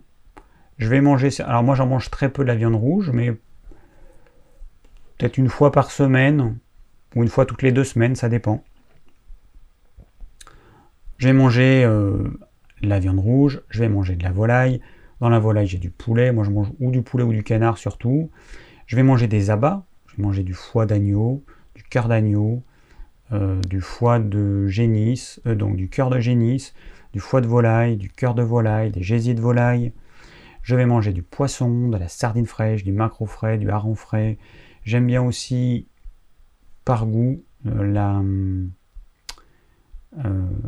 la non pas la saumonette, la roussette, c'est très proche, la roussette, voilà. Et puis de temps en temps, voilà autre chose, après vous mangez ce que vous voulez. Mais, et puis des œufs aussi. du coup j'alterne, sur une semaine j'alterne, je mange un petit peu tout ça. Alors, la viande rouge, moi j'ai absolument rien contre. La seule chose qui me gêne, c'est le mode d'élevage. Euh, c'est clair qu'un élevage intensif, c'est vraiment un truc euh, qui me débecte. Euh, je suis pour l'élevage extensif avec des vaches qui pâturent dans les champs. Moi, j'en ai par ici. Voilà, ça me paraît tout à fait normal. Après, il y aura le problème de l'abattage. Ça, c'est quand même un autre problème. Ce serait bien que ce soit résolu et que ce soit partout comme ça devrait être, sans faire souffrir les animaux. Bref, continuons. Alors ensuite, j'ai Jojo. Bonsoir David, je suis en prise de masse, je dois manger... Alors attends, c'est pas la même question que tout à l'heure. Je dois manger 2500 kcal par jour, je suis un petit, un petit gabarit. Est-il plus judiciable de consommer certains repas sous forme de purée ou bouillie, mixer viande, patates, légumes, un peu d'eau, car je n'arrive pas à tout manger. Cela te fait de gros repas, même si j'en fais 5 par jour et la digestion est longue. Est-il néfaste pour l'organisme? Alors, 5 repas par jour. Alors, mon cher Jojo, un repas complet pour que ton estomac soit vide. Alors, ça va dépendre. Ça, ça dépend de ton âge, de ton activité physique. Parce que quelqu'un qui est jeune et qui a une activité physique aura un transit plus rapide. Parce que le corps, il se dit, bon, là, il me faut de l'énergie. Donc, je vais accélérer un petit peu le transit pour avoir plus de nutriments. Donc, c'est à toi de voir à quel moment ton estomac est vraiment, vraiment, vraiment complètement vide. Tu devrais manger, en théorie, des repas que quand ton estomac est vide. Tu manges, tu digères. Dans ton estomac, il y a une espèce de, de bouillie avec des réactions biochimiques qui doivent se faire jusqu'au bout. Il faut laisser ton estomac travailler, il sait bien faire les choses sans rajouter des repas. Et si tu fais 5 repas par jour, c'est sûr que tu es en indigestion constante. Donc, euh, bah donc euh, que faire? Bah, Moi, qui ai aussi un petit gabarit, donc quand je faisais de la muscu, euh, je faisais pas 5 repas, hein. je me faisais de toute façon toujours 3 repas par jour. Mais attends d'avoir digéré un repas avant de, rajouter un autre repas. Ça n'a pas trop de sens. Alors c'est clair que si tu mixes tout, bah, tu n'auras pas le travail des dents. Donc a priori ton repas sera sensiblement digéré plus vite. Après, bon, manger tout sous forme de bouillie, euh, en fait tu vas moins faire travailler ta mâchoire, tu auras moins la sensation de satiété qui va venir. Euh, qu'est-ce qui va se passer? Tu vas peut-être moins insaliver ce que tu manges. Du coup, tes dents, elles vont devenir plus fragiles, tes gencives aussi. Sur une courte période, pourquoi pas, mais c'est vraiment pas un truc, quoi. Si tu as, si, encore toutes tes dents, il y a des chances que ça pose des problèmes euh, au niveau de ta mâchoire et de tes dents si vraiment tu manges que la bouillie. Le corps se sépare de ce qui devient inutile. Donc euh, voilà, à toi de voir. Mais 5 repas par jour. Euh, je sais que c'est ce qui se fait dans le monde de la muscu. Mais en termes de digestion et de santé, ça n'a pas de sens. Voilà.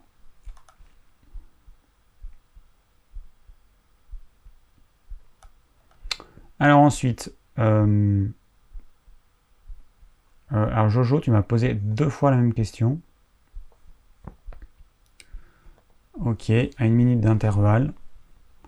Donc euh, voilà, t'as pas besoin, même si euh, tu as l'impression que ça passe pas. Si, si, ça passe. C'est bien enregistré.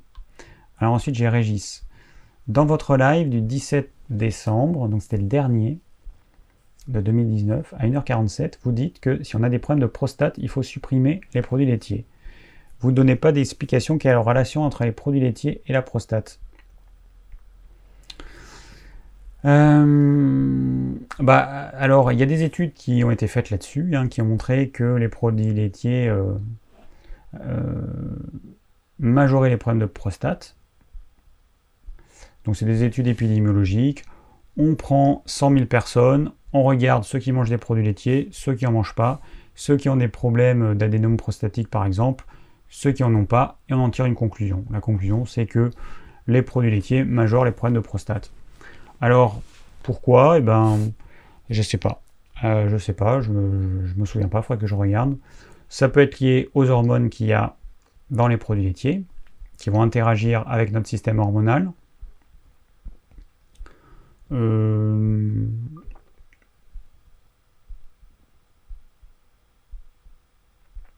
est-ce que ça peut être lié à la caséine, qui peut créer une réaction inflammatoire Peut-être, je sais pas, très sincèrement. Ah, il faut que je potasse le sujet, hein, je ne sais pas. Alors ensuite, Donc c'est encore Régis. J'essaie de suivre vos conseils alimentaires, pas de petit déjeuner, repas normal à 12h, repas léger à 19h. Problème, à quel moment manger les fruits dont vous préconisez la consommation dans l'estomac vide? 11h le matin, je suis occupé. 17h30, le meilleur moment, d'après vos conseils, mais l'estomac n'est pas vide, car la digestion du repas du midi n'est pas terminée. Quelle solution proposez-vous? Bah, C'est simple, c'est soit une heure avant le repas du soir, donc ça ferait 18h, si ton estomac n'est pas vide, mange pas de fruits. Là, moi, en ce moment, j'en mange quasiment pas des fruits. J'ai des... Euh, comment ça s'appelle? J'ai des kakis bah, que je mange pas, que j'ai mis au congélateur, parce que je me suis rendu compte qu'un kaki, si vous attendez qu'il soit bien mûr, au moment mûr, euh, prêt à manger, vous le mettez au congélateur, vous le sortez du congélateur, il n'a pas bougé. Donc du coup, bah, je mets ça pour euh, quand j'aurai envie de manger des fruits, peut-être au printemps, je verrai. Je mange pas de fruits. On n'est pas obligé de manger des fruits. Hein. Si tu manges des légumes, tu n'as pas besoin de fruits. Donc, euh, bah, il vaut mieux ne pas manger des fruits plutôt que de flinguer la digestion avec des fruits. Hein.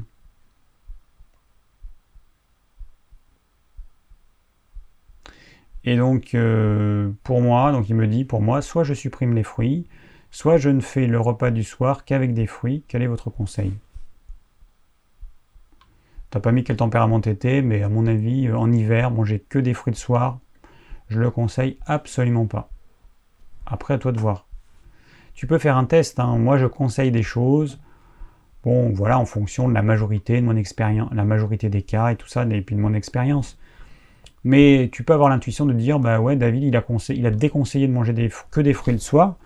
Mais bon, moi, j'ai quand même envie de tester. Je vais voir. Et vous me demandez mon, avis, je vous donne mon avis, mais euh, il n'empêche que c'est, vous qui devez suivre votre intuition. Peut-être que ça conviendrait. Mais euh, le repas de fruits le soir, ce que ça risque de faire, c'est que ça risque de donner envie de faire pipi en plein milieu de la nuit. Ça va te réveiller. Bon, ça apporte beaucoup de sucre, beaucoup d'acidité. Si t'es pas frileux, si tu as vraiment bien chaud éventuellement, mais sinon, je conseille pas. Alors ensuite, j'ai Jeanne. Je vais faire une commande de bourrache, argan et de zinc. Alors attends, et, et de cuivre, c'est zinc cuivre. Ces produits sont-ils compatibles avec un cancer du sein? Euh, Il y a 17 ans. Chaleureusement. Alors, argan. Alors, je vais faire euh, prochainement une vidéo sur, euh, sur les, choses qui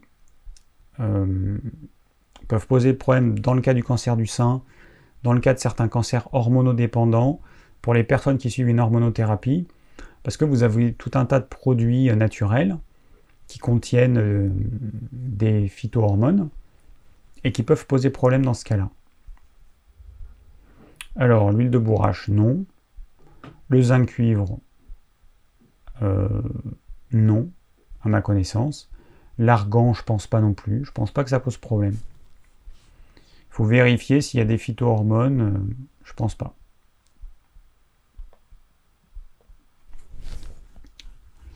Alors, Marino, bonjour David, merci pour toutes euh, tes vidéos.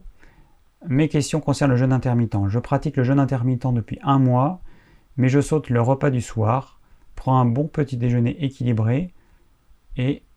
Attends, je saute le repas du soir et un, un dîner équilibré. Euh, j'imagine que tu veux dire un déjeuner, parce que ce qu'on appelle le dîner, c'est le repas du soir. Cela me convient tout à fait car j'aime dormir le ventre léger. Est-ce une bonne chose? Oui. Avec deux repas et une période assez grande de jeûne, quand puis-je manger mon fruit? Je n'apprécie pas de manger en fin de repas. C'est vrai que je déconseille les fruits en fin de repas parce que vraiment, au niveau digestion, c'est vraiment pas top. Et enfin, qu'en est-il pour, les, pour les personnes ayant le diabète de type 2 et prenant des médicaments? Je suis persuadé que le jeûne intermittent aurait de bons effets, mais quels sont les risques avec les médicaments qui contrôlent la glycémie? Ben, je vois pas trop les risques. Hein. Le problème en fait avec le diabète de type 2, c'est pas quand on mange pas, c'est quand on mange.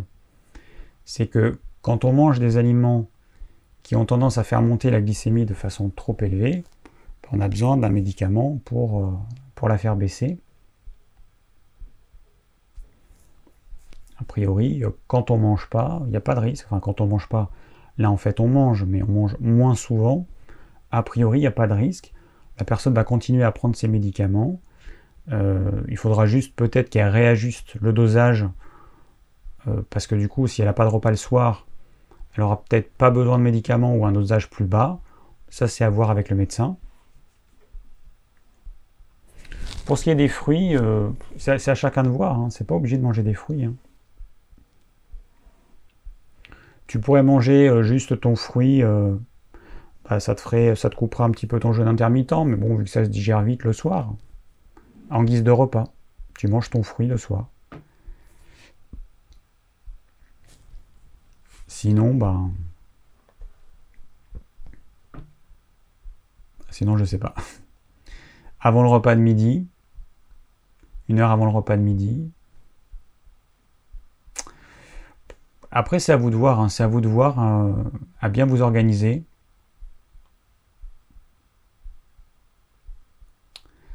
Là, il y a Marion qui me dit Ma grande question, la douche froide, qui devient vraiment insoutenable en ce moment, comment la rendre soutenable?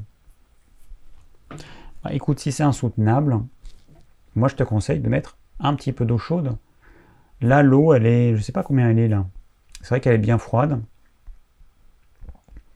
Je sais pas si 12 euh, degrés euh, c'est trop froid.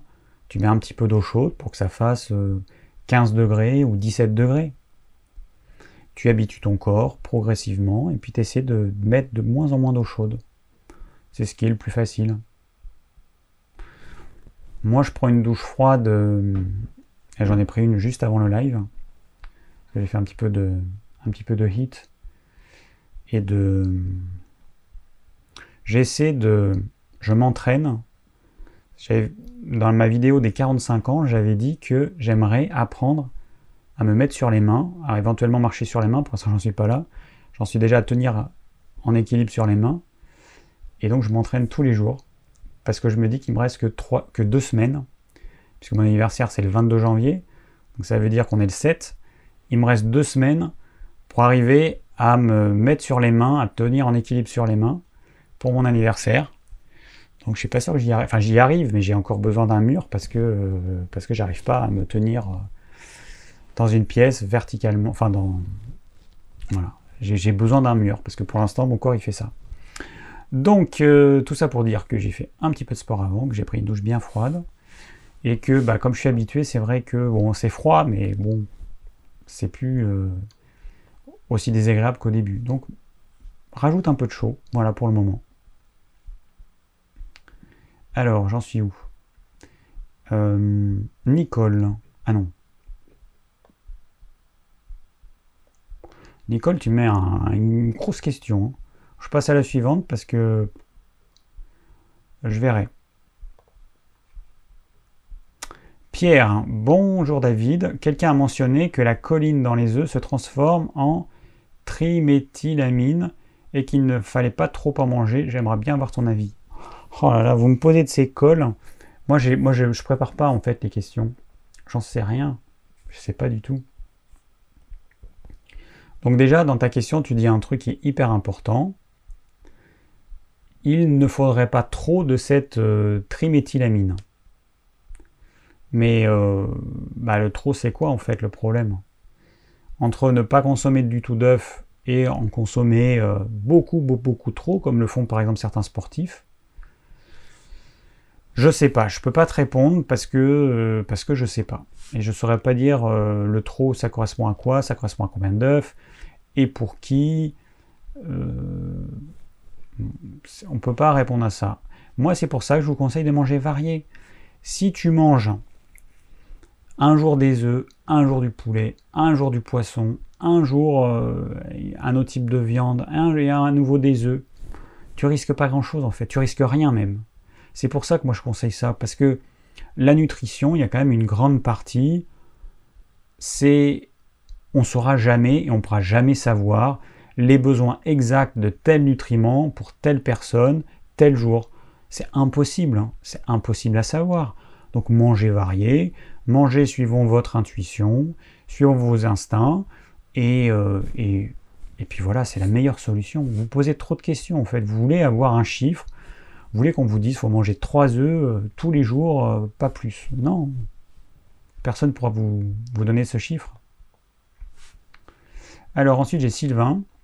Salut et bonne année, je voulais savoir ce que tu pensais des graines germées et de l'eau pour, pouvoir, pour, pour pouvoir. Attends. Et de l'eau pour pouvoir nutritif. Je sais que lors de la. Oh putain, je comprends pas, attends. Je suis teubé ou quoi, moi? Alors. Tu pensais des graines germées et de l'eau pour pouvoir nutritif. Alors, je sais pas, tu parles de l'eau? Je sais que lors de la guerre maison, tout est décuplé et que les antinutriments sont évacués. Qu'as-tu comme information là-dessus? Ah, voilà. Bon, alors j'imagine. Pouvoir nutritif. Tu veux pas boire l'eau, hein Tu veux pas boire l'eau qui a servi à, faire germer tes graines, j'imagine. Bon, je suis pas sûr de bien comprendre. Bon. Essayer de me mettre des trucs intelligibles, ce serait quand même plus facile lors de la guerre maison. Ou alors, euh, je sais pas, tu as fait ça sur un mobile et c'est un correcteur orthographique qui a tout changé.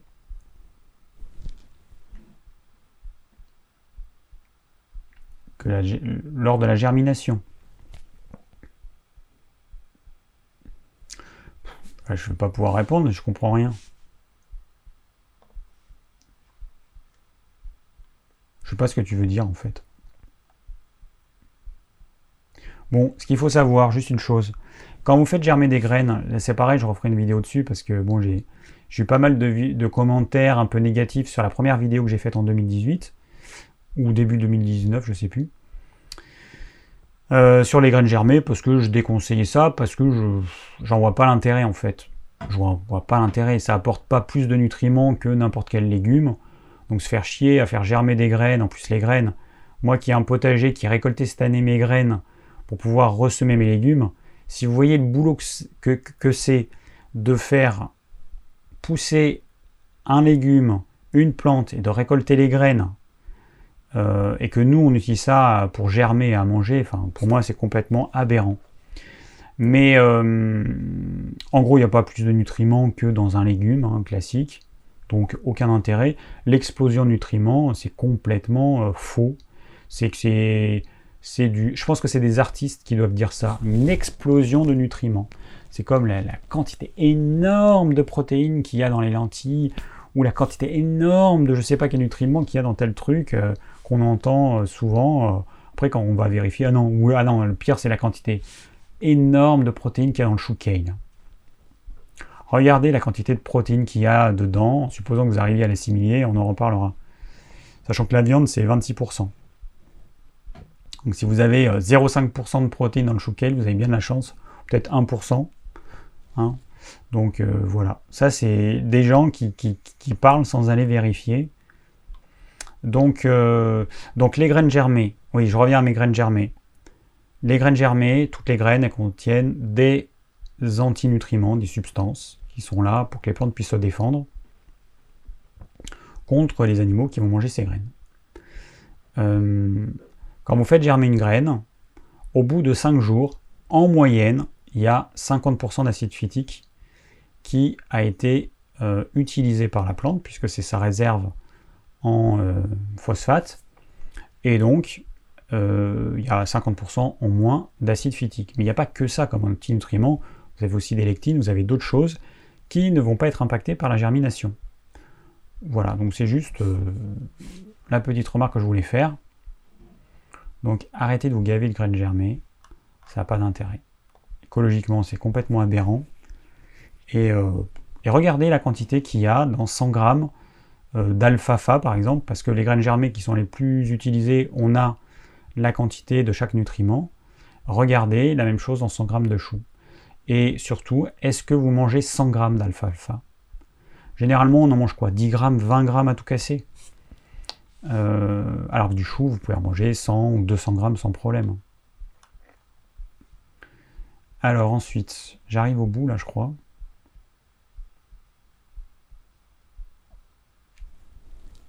Ah ouais, donc pour savoir quelle eau utiliser pour faire germer euh, ces graines, bah, moi j'ai de l'eau osmosée parce que j'ai un osmoseur. Donc c'est un appareil de filtration qui permet d'enlever toutes les saloperies qu'il peut y avoir dans l'eau. Euh, bon. Bah, utilisez l'eau du robinet si vous n'avez pas le choix. Utilisez pas d'eau en bouteille, quoi. Ce serait vraiment, en termes d'impact écologique, utiliser de l'eau en bouteille pour euh, faire ces graines germer, ce serait vraiment la cata. Après, euh, bon, il faut savoir quand même que dans les graines germées, vous n'aurez pas plus de saloperies, entre guillemets, que ce qu'il y a dans l'eau. Ça n'aura pas le temps de les concentrer. Hein. Ça va juste réhydrater la graine et la graine va lancer ses processus de, germination. Et donc, euh, il n'y aura pas plus d'eau que si vous buvez un verre d'eau euh, du robinet. En parlant d'eau, une gorge un petit peu sèche. Après, peut-être une tisane la prochaine fois. À votre santé. Ça, c'est de l'eau du, robinet, une fois osmosée. Alors, on en est où là? On arrive à la fin. Marie-Caroline, bonjour. Que euh, révèlent les nausées de grossesse sur l'état de santé de la maman? Comment les limiter? C'était difficile lors de mes deux premières grossesses. J'aimerais ne pas vivre l'enfer pour la troisième. Merci pour votre réponse. Alors, c'est très simple. En tant que naturopathe, je n'ai jamais suivi de femme enceinte. Donc je n'en ai pas l'expérience. Euh, que je potasse le sujet pour savoir euh, quelles sont les raisons de ces nausées. Euh, je sais pas. C'est vrai que je suis pas, je suis pas très compétent pour le moment pour tout ce qui est lié femmes enceintes. Euh, bon, donc euh, malheureusement, je ne vais pas pouvoir te répondre. Ce que je te conseille, c'est d'avoir une hygiène de vie euh, la plus équilibrée possible et d'avoir une alimentation le plus dans ce que je, dans ce que je conseille et, et d'essayer de manger quand tu as vraiment faim et quand ton estomac est vraiment vide si possible.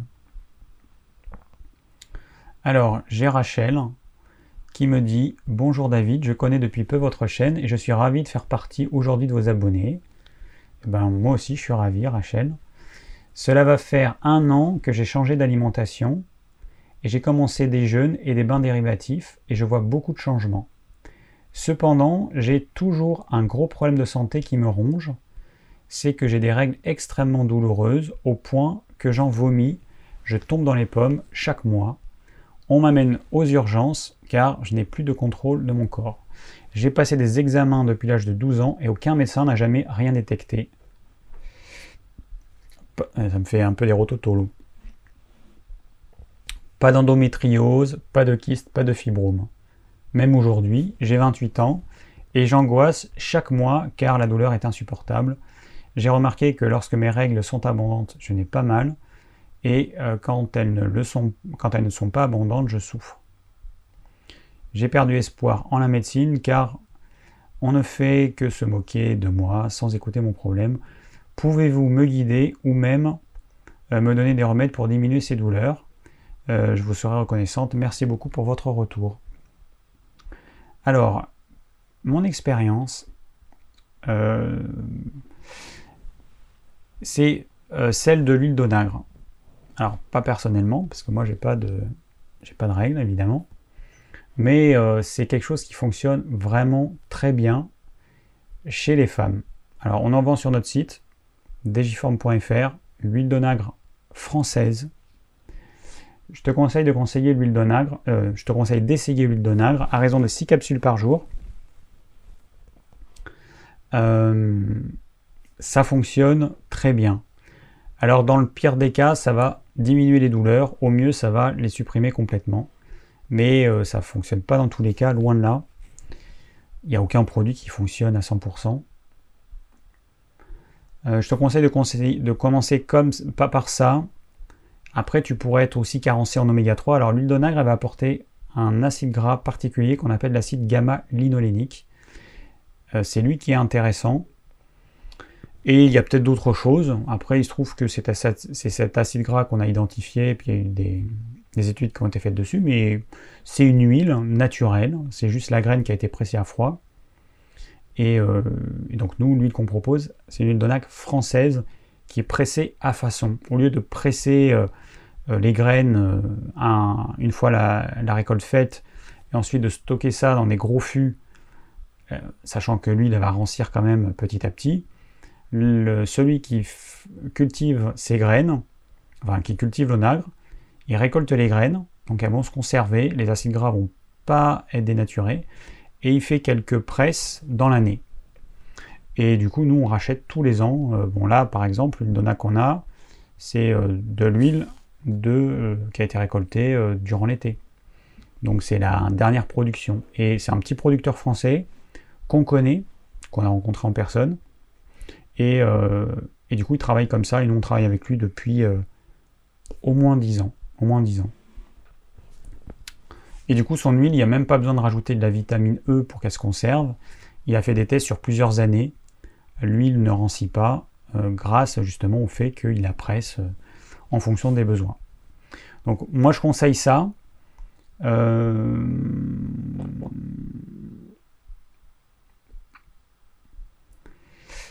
De les douleurs, alors ce qui peut aider, ça peut être également, je ne sais pas si tu as testé, j'ai fait une vidéo sur la bouillotte qui sera publiée euh, la semaine prochaine.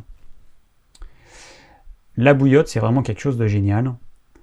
Ça permet de soulager tout un tas de douleurs. Comme je vais vous l'expliquer dans la vidéo que vous verrez la semaine prochaine, euh, les récepteurs de la douleur, ils sont en concurrence avec les récepteurs de la chaleur. Et quand vous mettez quelque chose de très chaud, les récepteurs de la chaleur vont brouiller le message, l'influx nerveux, et la douleur va diminuer ou va disparaître. Donc essaye, quand tu as tes règles, de te mettre une bouillotte bien chaude sur le bas-ventre. Euh, je, pense que tu verras un soulagement très rapide. Il y a sûrement d'autres choses qui existent après, mais bon, voilà, moi je connais pas, euh, je connais pas tout quoi. Après, euh, essaye déjà l'huile d'onagre parce que c'est vraiment quelque chose qui marche bien dans la majorité des cas, et c'est surtout que c'est le signe d'une carence dans certains acides gras. Alors, tu pourrais également te faire une cure d'oméga 3. Donc là encore, on a un produit qui s'appelle oméga 3 EPA-DHA que je conseille parce que c'est vraiment un produit euh, vraiment de qualité exceptionnelle. Les oméga 3 ont des vertus anti-inflammatoires, fluidifiants sanguins. Euh, pendant euh, tes règles, tu peux avoir une congestion au niveau euh, du petit bassin. Donc peut-être que, bah, peut-être que les oméga 3 vont t'aider à lutter contre cette congestion, vont fluidifier un petit peu le sang, et puis il y a leur euh, côté euh, anti-inflammatoire qui vont également t'aider à mon avis. Alors il y a une question qui a été posée il y a pas longtemps de Cathy. Bonsoir David, à ton avis, qu'est-ce qui fait que j'ai depuis deux ans de nombreux nodules thyroïdiens? L'alimentation joue-t-elle un rôle? J'ai 57 ans. Euh, pourquoi tu aurais plein de nodules thyroïdiens? Je ne sais pas. Il n'y a rien qui me vient. Je peux pas te dire. Désolé. C'est difficile en fait quand on me pose une question. Quand j'ai des personnes en consultation, moi je vous pose plein de questions, je vous demande de me raconter plein de choses du présent et du passé. J'ai une vision globale de vous et j'ai des choses qui me viennent. Je me dis, ah bah tiens, ça peut être lié à ça ou ça. C'est vrai quand on me pose une question comme ça, c'est assez difficile de euh, pouvoir euh, cerner euh, une personne. Les nodules thyroïdiens, c'est un symptôme, il peut y avoir plein de causes qui sont liées à ce symptôme. Bon, je vais finir avec Nicole Ce sera la dernière question. Euh, bonjour David, je prépare tous les jours votre sauce au thym blanc depuis que je l'ai découverte. Elle est délicieuse et permet d'avoir sa ration de bonnes huiles sans écœurement. Donc j'ai fait une vidéo, euh, je sais plus, courant de l'été. Donc pour ceux qui l'ont pas vu, bah, vous pouvez voir. Hein. De toute façon, dans toutes les vidéos que je fais, euh, quand je fais une vidéo d'une recette, la plupart du temps, la vidéo est le prétexte pour moi pour parler de tout un tas de choses. Je vais vous parler d'alimentation, je vais vous parler de physiologie, je vais vous parler d'acides gras essentiels, je vais vous parler de plein de choses. Donc quand vous regardez une vidéo qui est, euh, a comme titre euh, ma recette de sauce euh, machin, vous êtes sûr que je vais parler quand même de plein d'autres choses. Donc c'est pas uniquement une recette. Alors j'ai quand même quelques questions. Comment prendre 9 cuillères à soupe d'huile, même en les répartissant sur 3 repas, ce qui est mon cas. Je ne pèse que 39 kg pour 1m58. Euh, puisque vous ne faites qu'un seul repas par jour, vous prenez 9 cuillères à soupe. Non, alors euh, cuillère à soupe en une fois. Alors après, moi très sincèrement, je ne mesure pas la quantité que je prends. Je prends, il y a des repas qui seront beaucoup plus gras, je vais le sentir après euh, au niveau de la digestion. Je pense que ma vésicule biliaire, des fois, elle est un petit peu, elle est un petit peu en souffrance. Et puis il y a des repas qui sont moins gras. Je prends pas que de l'huile, je vais prendre du beurre, je vais prendre, quand je mange des poissons gras comme la sardine ou du maquereau, je vais avoir le gras qui a contenu euh, dans l'aliment. Si je prends une viande grasse, il y aura le gras qu'il y a dans la viande. Euh, qu'est-ce que je pourrais prendre d'autre? Bon, etc. C'est une moyenne, c'est un ordre de grandeur, 9 cuillères à soupe d'huile par jour en moyenne. Ça correspond à tout le gras qu'on peut manger dans une journée. Mais il peut y avoir les oléagineux, si vous prenez des noix, des noisettes, des amandes, qui contiennent naturellement du gras. Il peut y avoir, pour ceux qui mangent de l'avocat, il, y a du gras dans l'avocat, etc. C'est tout le gras que vous mangez. C'est pas uniquement euh, l'huile que vous allez rajouter. Mon médecin me faisait ajouter du jus de citron avec les huiles, affirmant que c'était le seul moyen, selon lui, de les assimiler. Ah bon? Alors peut-être que le jus de citron, c'est pour son action que ça va avoir sur la vésicule biliaire. Euh, mais bon, si, si on était quand même dépendant d'un fruit comme le citron pour digérer les huiles, il y aurait quand même de gros problèmes. Hein. Bon non, c'est, on n'a pas besoin de, c'est absolument pas une obligation, absolument pas. En plus, un médecin qui prétend que c'est le seul moyen selon lui, d'assimiler les huiles, c'est faux. Hein. C'est clairement faux. Comment alors consommer du jus de citron dans la journée? Bah écoute, c'est pas compliqué. Si tu si as un tempérament qui est vraiment toujours chaud, ça se prend comme n'importe quel fruit, avant les repas. Par contre, si tu es frileuse, ne prends pas de citron. Si tu es frileuse, le citron va te déminéraliser. Bon après, le citron, j'en parle. Hein. vous regardez dans ma liste des vidéos, euh, à la fin de la description de chaque vidéo, je mets un document, il y a marqué liste de mes anciennes vidéos. Vous avez un tableau Excel avec toutes mes vidéos. Vous pouvez faire une recherche.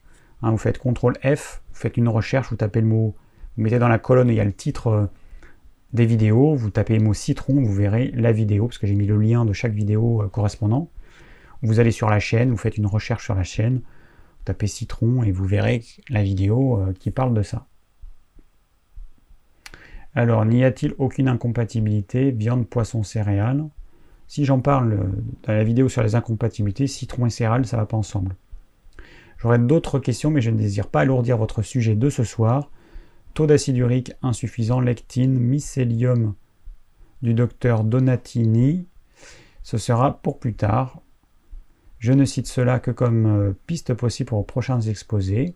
Merci pour votre bon sens, votre générosité, votre attention sans cesse en éveil, Nicole. Bon, alors il y a des choses, euh, les mycéliums du docteur Donatini, je ne connais pas. Donc les lectines qu'on trouve notamment, enfin qu'on trouve dans les végétaux, les légumes, les céréales, en plus grande quantité dans certains légumes et certaines céréales. Ok, bon, ce sera pour une prochaine vidéo effectivement, parce que il est 21h37 et Voilà, c'était pas mal pour un premier live euh, de 2020. J'espère que ça vous aura plu. Euh, je vous rappelle qu'il sera en podcast dès demain, ce live, donc pour les personnes qui ont envie de l'écouter avec un bon son. Ça tourne toujours, donc euh, le son il sera nickel. Vous aurez donc ça euh, demain. Et je vous remets le lien. Allez hop. Je vous remets le lien du podcast, sachant que vous l'avez dans la description de toutes les dernières vidéos et qu'il vous suffit sinon d'aller sur mon blog ormevert.fr et euh, alors le blog c'est ormevert.fr pas .com les ormevert.com c'est tous les liens que je propose euh, c'est des liens courts parce que je mets ormevert.com slash podcast et ça va vous renvoyer vers euh, le, podcast ça permet d'avoir un lien court mais mon blog c'est ormevert.fr et dessous, bah, vous avez euh, podcast, voilà, vous avez le lien directement, vous avez tout sur, tout sur le blog. Bon, et eh ben merci à tous. Salut Pierre. Euh, salut Fatima. Anthony. Marion, Mamounette, Pro Silver, Annick, Chrislin22, Sal Rosie. voilà, bah, là je lis ce qu'il y a sur mon écran, je ne vais pas remonter plus haut. Merci à tous pour, euh, votre présence. Euh, certains, euh, tous les tous les mardis mardi, tous les mardis soirs. Donc merci pour votre persévérance. Et puis ben, moi je vous dis à bientôt en vidéo. Il va y en avoir plus souvent. À partir de maintenant, il y aura des vidéos plus souvent grâce à mon monteur Mathieu. à bientôt en vidéo. À la semaine prochaine pour le prochain live et je vais établir, je pense demain, le programme du prochain live et de, des lives suivants de façon à ce que vous puissiez savoir de quoi on va parler euh, dans les prochains lives. Voilà. Bah, bonne soirée à tous euh, et à la semaine prochaine. Ciao